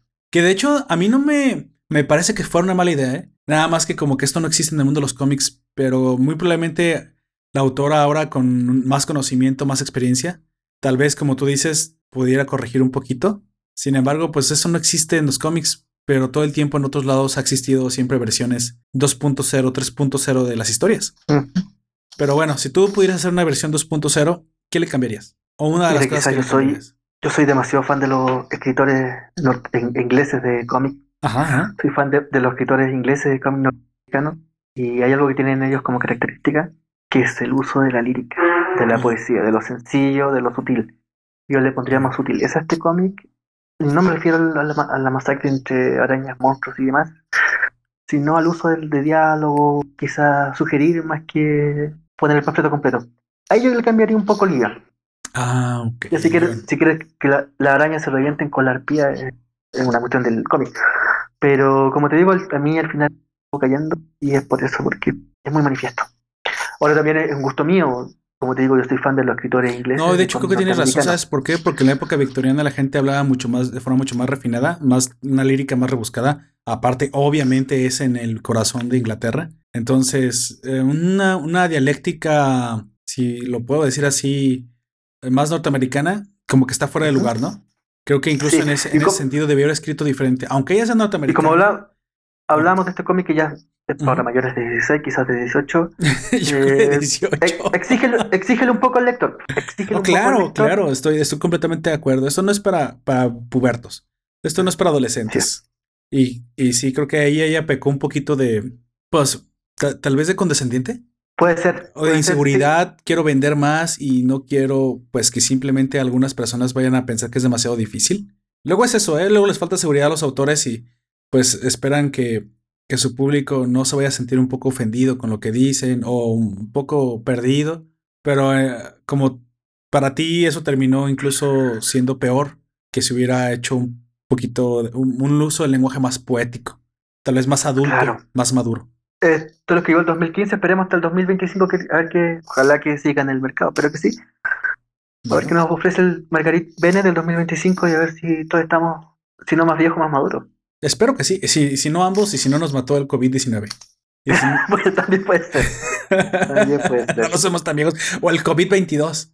Ah, es que no te dije que, que tengo una bola de cristal, pero ustedes no lo supieron por mí. No, no se crean, el COVID-22 vendrá de otro chino comiendo murciélago. Espero que no. Ah, de hecho, ¿sabes que ya prohibieron eso? ya le prohibieron a los chinos comer murciélagos. sí, y comer perro y gato. afortunadamente. No, o no es que sea, eso no es un comentario para nada xenófobo, gente. Es porque simplemente hay ciertos animales que portan muchas enfermedades y que, pues, por su naturaleza no deberíamos de comer. Y mira, tal vez sí podrías comer murciélago siempre y cuando sea una granja, desinfectado. Luego nos quejamos de que es que los animales que hoy comemos vienen llenos de medicamentos. Pues sí, gente, porque si no vinieran llenos de medicamentos ya nos hubieran matado quién sabe cuántos cubits. Esa es la razón por la cual la ganadería tiene que desinfectar a los animales. O sea, es, ese es el precio que hay que pagar. Yo sé que tampoco es la mejor opción que los pollos que consumimos vengan supercargados con eh, anti, antibacterianos, pero es que la opción es que se termine filtrando una enfermedad a este nivel sea, y ya, ya lo vimos. Está. no sé cuántas son las víctimas que ya ha cobrado, pero, o sea, superan. No se superan las 10.000 víctimas, creo. No sé exactamente cuántas, vi la noticia. A nivel mundial, obviamente a nivel mundial, porque no es tan letal. Recuerden que no es tan letal el, virus. Pero bueno, son víctimas que. No, la, letalidad del virus básicamente colapsar el sistema, sistema de salud. sí, e, exactamente, eso fue el problema que se pudieron haber evitado tal vez si más y más países nos sumamos al, pues a este establishment que tiene ciertas cosas malas, cosas buenas, pero como todo, mira, yo, yo, yo soy de la idea del Capitán América. Peleas dentro del sistema, no al margen del sistema, porque si quieres hacer verdaderos cambios, no puedes llegar, no puedes estar al margen. No puedes, no vas a ser un Batman o vas a ser un, un forajido o vas a ser un alterno. Pero si estás dentro del sistema, al menos tienes la capacidad de hacer un cambio. Pero el sistema está ahí por algo. no hay que cambiarlo, no hay que destruirlo, hay que mejorarlo. Sí, hay que, que, vaya, mejorando. Y una de las cosas es que la OMS obligó a China a que se suba al carro de, pues, de los animales que no se pueden comer las personas. Sobre todo porque pues portan enfermedades que, que pueden acabar con la humanidad el día de mañana.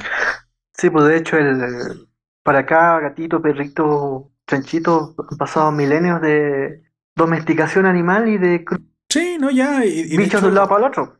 Y de hecho. Entonces, no, es que a mí. Yo salgo, uno sale a una pradera y ve un, un, una zarigüeya muy bonita y la meto a mi casa. Porque esa zarigüeya es básicamente criada de los salvajes y no. No, y puede tener rabia y puede transmitir. Como te digo, y, y, eso está pasando, eso es lo que también se le reclama mucho a los chinos, que en esta expansión, en esta expansión económica, en cualquier animal que les parecía bonito lo metían en su casa o bien no es tan sencillo como eso. ¿Sabes qué le está pasando a los chinos? Se están subiendo a la, modernidad en el que el mundo occidental vive ya hace, hace siglos, ¿eh? O sea, gente, entiéndalo, sí, sí hay países más atrasados que nosotros culturalmente y económicamente. Y eso no es nada malo. De hecho, no es que, no es por despreciar a los chinos, es al contrario, queremos que se sumen al, al, carro. Que, si quieren jugar en un escenario mundial, pues a lo mejor compartir ciertos valores que la historia ha probado que son pues que son útiles y que, y que, y que, funcionan. Uno de los valores, no te comas algo que no venga de granja.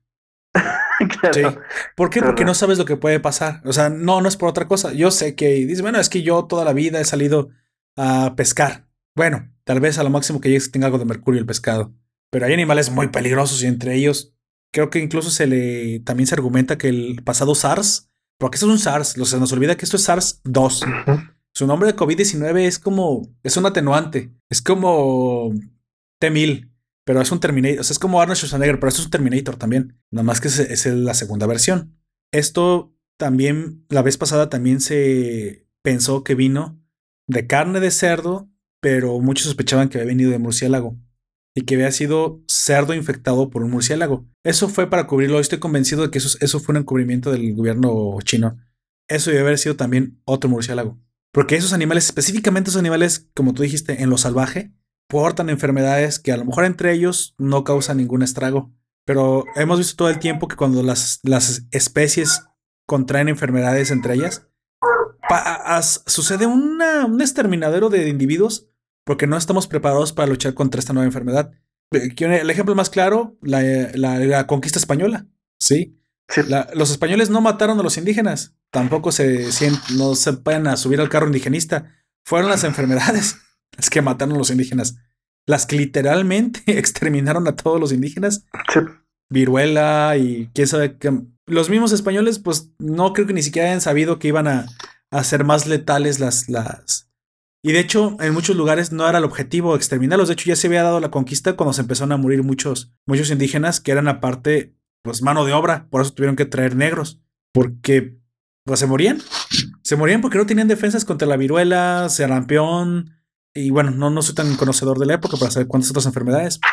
Pero solo sé que al, al menos de la que sí me consta que lo acabo de escuchar, fue que en el Valle de México, de 8 millones, se redujo la población a 2 millones a un 25%. No, perdón, 20 millones. No, eh, no era Valle de México, ahora toda la zona habitada de México.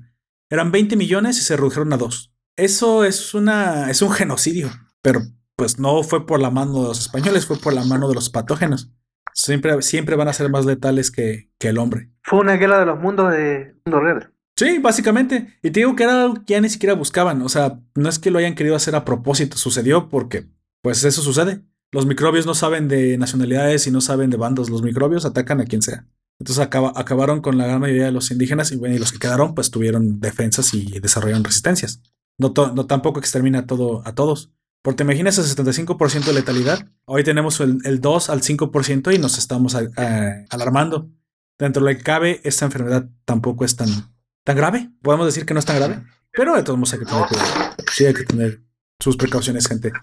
Pues bueno, eh, Don Comics, es un, siempre un honor que usted me acompañe y mamar de la, de la teta de la sabiduría con usted.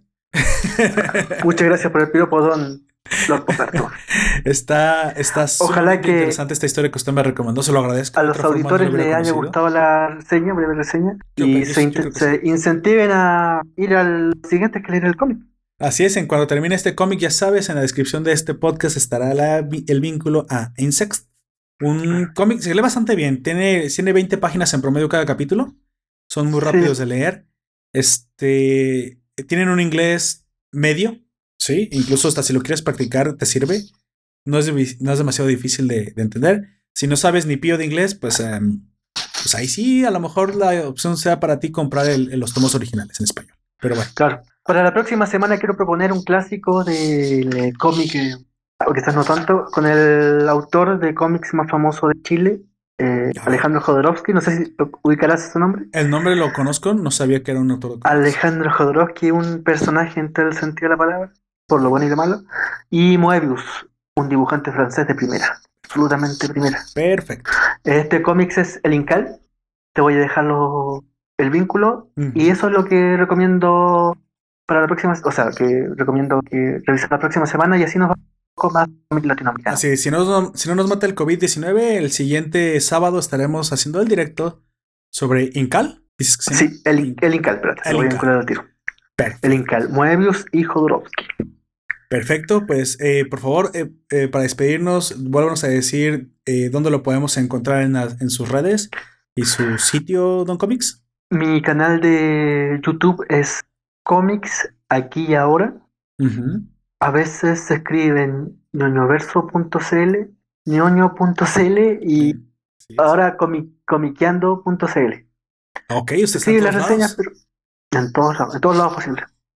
Todo sea por las copias, todo sea por las copias de prensa. Exactamente. Todo sea por eso. No, y, y, tiene una, una tiene una, una contraparte bastante, bastante loable. Eh, mira, yo siempre he pensado que si, si algo vas a hacer, lo que sea que vayas a hacer, aunque te guste, hazlo como si cobraras. ¿Por qué? Porque lo vas a hacer con calidad. Yo no, yo no soy enemigo de hacer reseñas y venderlas. De hecho, me parece bastante lógico lo que pasó en Interspecies y Reviewers, que ganan más dinero de hacer reseñas que, que de las misiones que tienen. ¿Pero por qué? Porque si las empiezas a hacer con calidad, claro que tienes el derecho de recibir una remuneración, claro que tienes el derecho de ganar con lo que haces, porque estás ofreciendo calidad. Para mí los que no deben de ganar son los que hacen cosas mediocres. Sí, pero si haces una calidad al principio y recibes una recompensa, una remuneración o una compensación de cualquier forma, yo no veo ningún problema con eso. ¿eh? Yo, yo no tengo absolutamente, yo tengo, de hecho, tengo problemas con que la gente regale su trabajo. Si yo, yo de alguna forma gano con lo que estoy haciendo, tengo un interés en lo que estoy haciendo, obviamente. Porque si tú no ganas con lo que haces o si no recibes alguna clase de compensación, pierdes la motivación. Cuando haces las cosas por amor al arte es importante, el amor al arte es, es el gusto que tienes por hacer las cosas, pero obviamente también necesitas una validación. Y la validación no puede ser otra cosa más que, pues como tú dijiste, una copia de prensa, una, una simple y modesta copia de prensa, pero eso ya valida, ya valida lo que haces. Y me parece que es la prueba fiel de que se hacen las cosas con amor y se tienen que hacer con calidad. y cuando vienen las dos juntas, tenemos cuestiones del tamaño de Watchmen, tenemos cuestiones del tamaño de la que tú quieras. Porque ese tipo de obras no se pueden hacer sin amor y sin calidad. Sí. Que, que te guste lo que haces. Pero bueno, esa es mi opinión, ese es mi punto de vista acerca de, los que estamos en este mundo de creación de contenido. Y para despedirme también, estuvo con ustedes eh, Poperto. Me pueden encontrar en Evox como Nación Poperto, obviamente, si no, como están escuchando este podcast.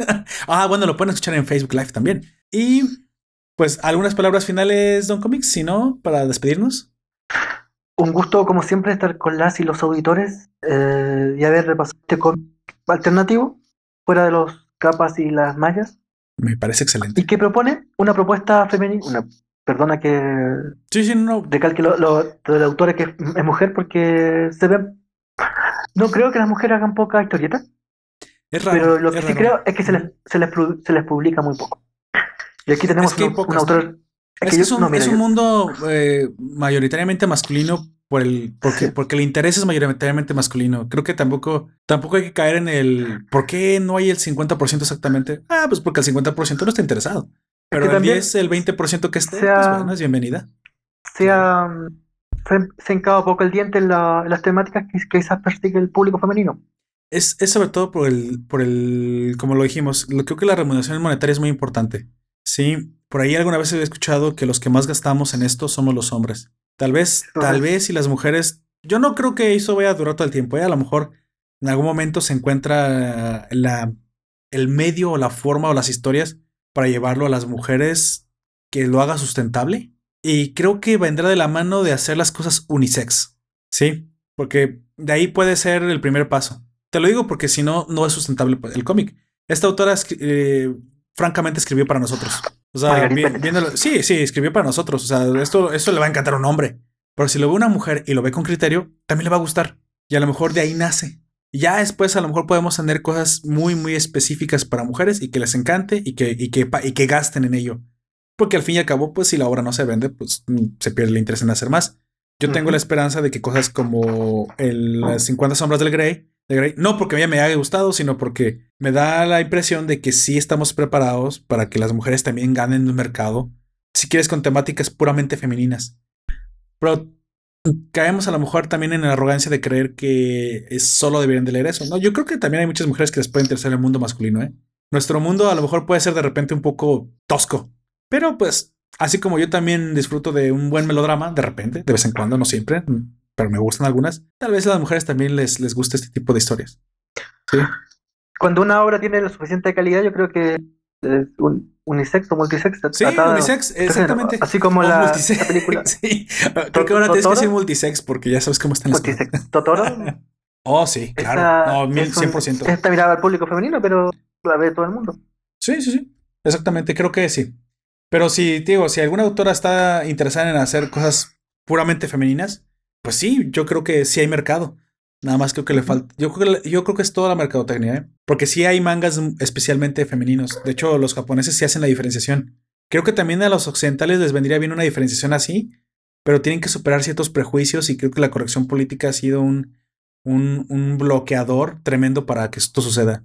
Ellos separan entre, en los mangas separan Seinen, Shonen, Yosei, em, Kodomo y, y Shoujo, con, una descripción muy específica. Los mangas shonen son para jóvenes hombres, pero también los pueden a las mujeres, o sea, no, son exclusivos. Los shoujos son dirigidos a mujeres jóvenes, historias melodramáticas, este, romances tipo Romeo y Julieta. Pero también hay hombres que los pueden leer. Seinens son hombres adultos, Death Note y historias muy adultas que ya tienen muertes, cosas explícitas. De hecho, esto que acabamos de reseñar sería considerado un seinen para hombres adultos historias maduras. Y, pero también existen los yoseis. Y los yoseis son historias adultas para mujeres. Pero y normalmente ahí surge el, eh, el, subgénero del yaoi, que probablemente el género más famoso del último Exactamente, bueno, pero eso es, del manga. acá hay una perversión, ¿no? sí, pero eso es un yosei. Explota la parte sexual. Pero la parte dramática, que está poco explorada, sí la, sí la saben muy bien diferenciar los japoneses. Ellos no tienen no se sienten ofendidos. Y no hay corrección política en eso. Los yoseis son normalmente historias de mujeres que llegan a sus 30 y están insatisfechas sexualmente. Y se quieren divorciar, pero no quieren dejar a su familia, pero quieren a su esposo, pues ya hicieron una, una, una familia y, se sienten atrapadas. Pero luego puede que de alguna forma tomen alguna decisión y no estoy diciendo que siempre abandonan al esposo, tal vez no, tal vez eh, de alguna manera lo hagan entender que ellas también necesitan esa, esa, mm, si quieres, ese refrescamiento sexual en su vida eh, de sufren, sufren, sufren, hacen, lo hacen entender. Él cae que pues también debe de, de, ver por su esposa a los 30, a los 40 y va y se entienden. Normalmente son historias de construcción, no son historias de destrucción, pero eso le interesa mucho a las mujeres de ciertas edades. Problemas de una mujer cómo lleva exitosa, cómo lleva el trabajo y cómo lleva a los hijos. No quiere dejar a los hijos, los quiere, no se arrepiente de tenerlos, no es tan accidental la cosa, pero tampoco quiere dejar el trabajo porque lo está haciendo bien. Pero, ¿cuáles son sus dificultades mientras mantiene un balance en su vida? ¿Es una pregunta, una sugerencia, don, don Roberto, ¿no hay, ¿no hay ninguna lectora interesada en hablar sobre manga para mujeres? ¿O cómic para mujeres? Mm. ¿No conoces todavía ninguna? No conozco ninguna.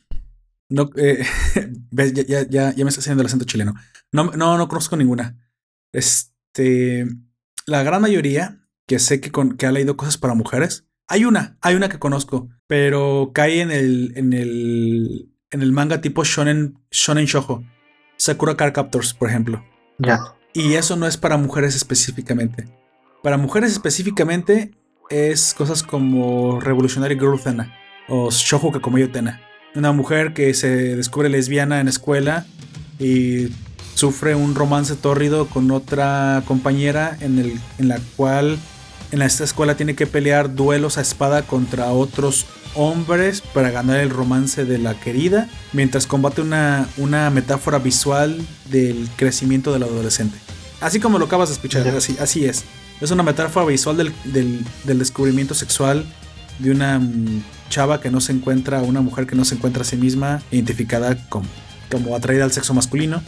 Pero no es una historia feminista, es más bien una historia de descubrimiento y de aceptación. Eso es un Yosei. Pero yo lo conozco, por ejemplo, pero eh, casi no conozco. Debe haber mujeres que lo hayan leído. Pero en mi círculo solo conozco una lectora de mangas y la gran mayoría de lo, que le gusta son, son historias que caen entre ambos lados. Shoujo y shonens. Y normalmente son romances. Sí, no, no historias adultas, no como mujercitas. ¿Viste la película Mujercitas? es, eso sería considerado. eso es considerado un, un yosei. Es para mujeres adultas. O sea que todavía falta un poco para que aparezca un... Sí, no, no, no tengo una... Es que es difícil, es difícil encontrar a una, una señorita que le guste el manga o el anime y más difícil aún que lea ese tipo de género. Ha, de ser más común en el país de origen, en Japón, pero yo en mi ciclo social al menos no, no tengo una cercana. Cuando la encuentre o la consiga, pues bueno, claro que la traeré, ¿cómo ¿cómo no? Entonces, ¿cerramos el capítulo de hoy? Claro que sí.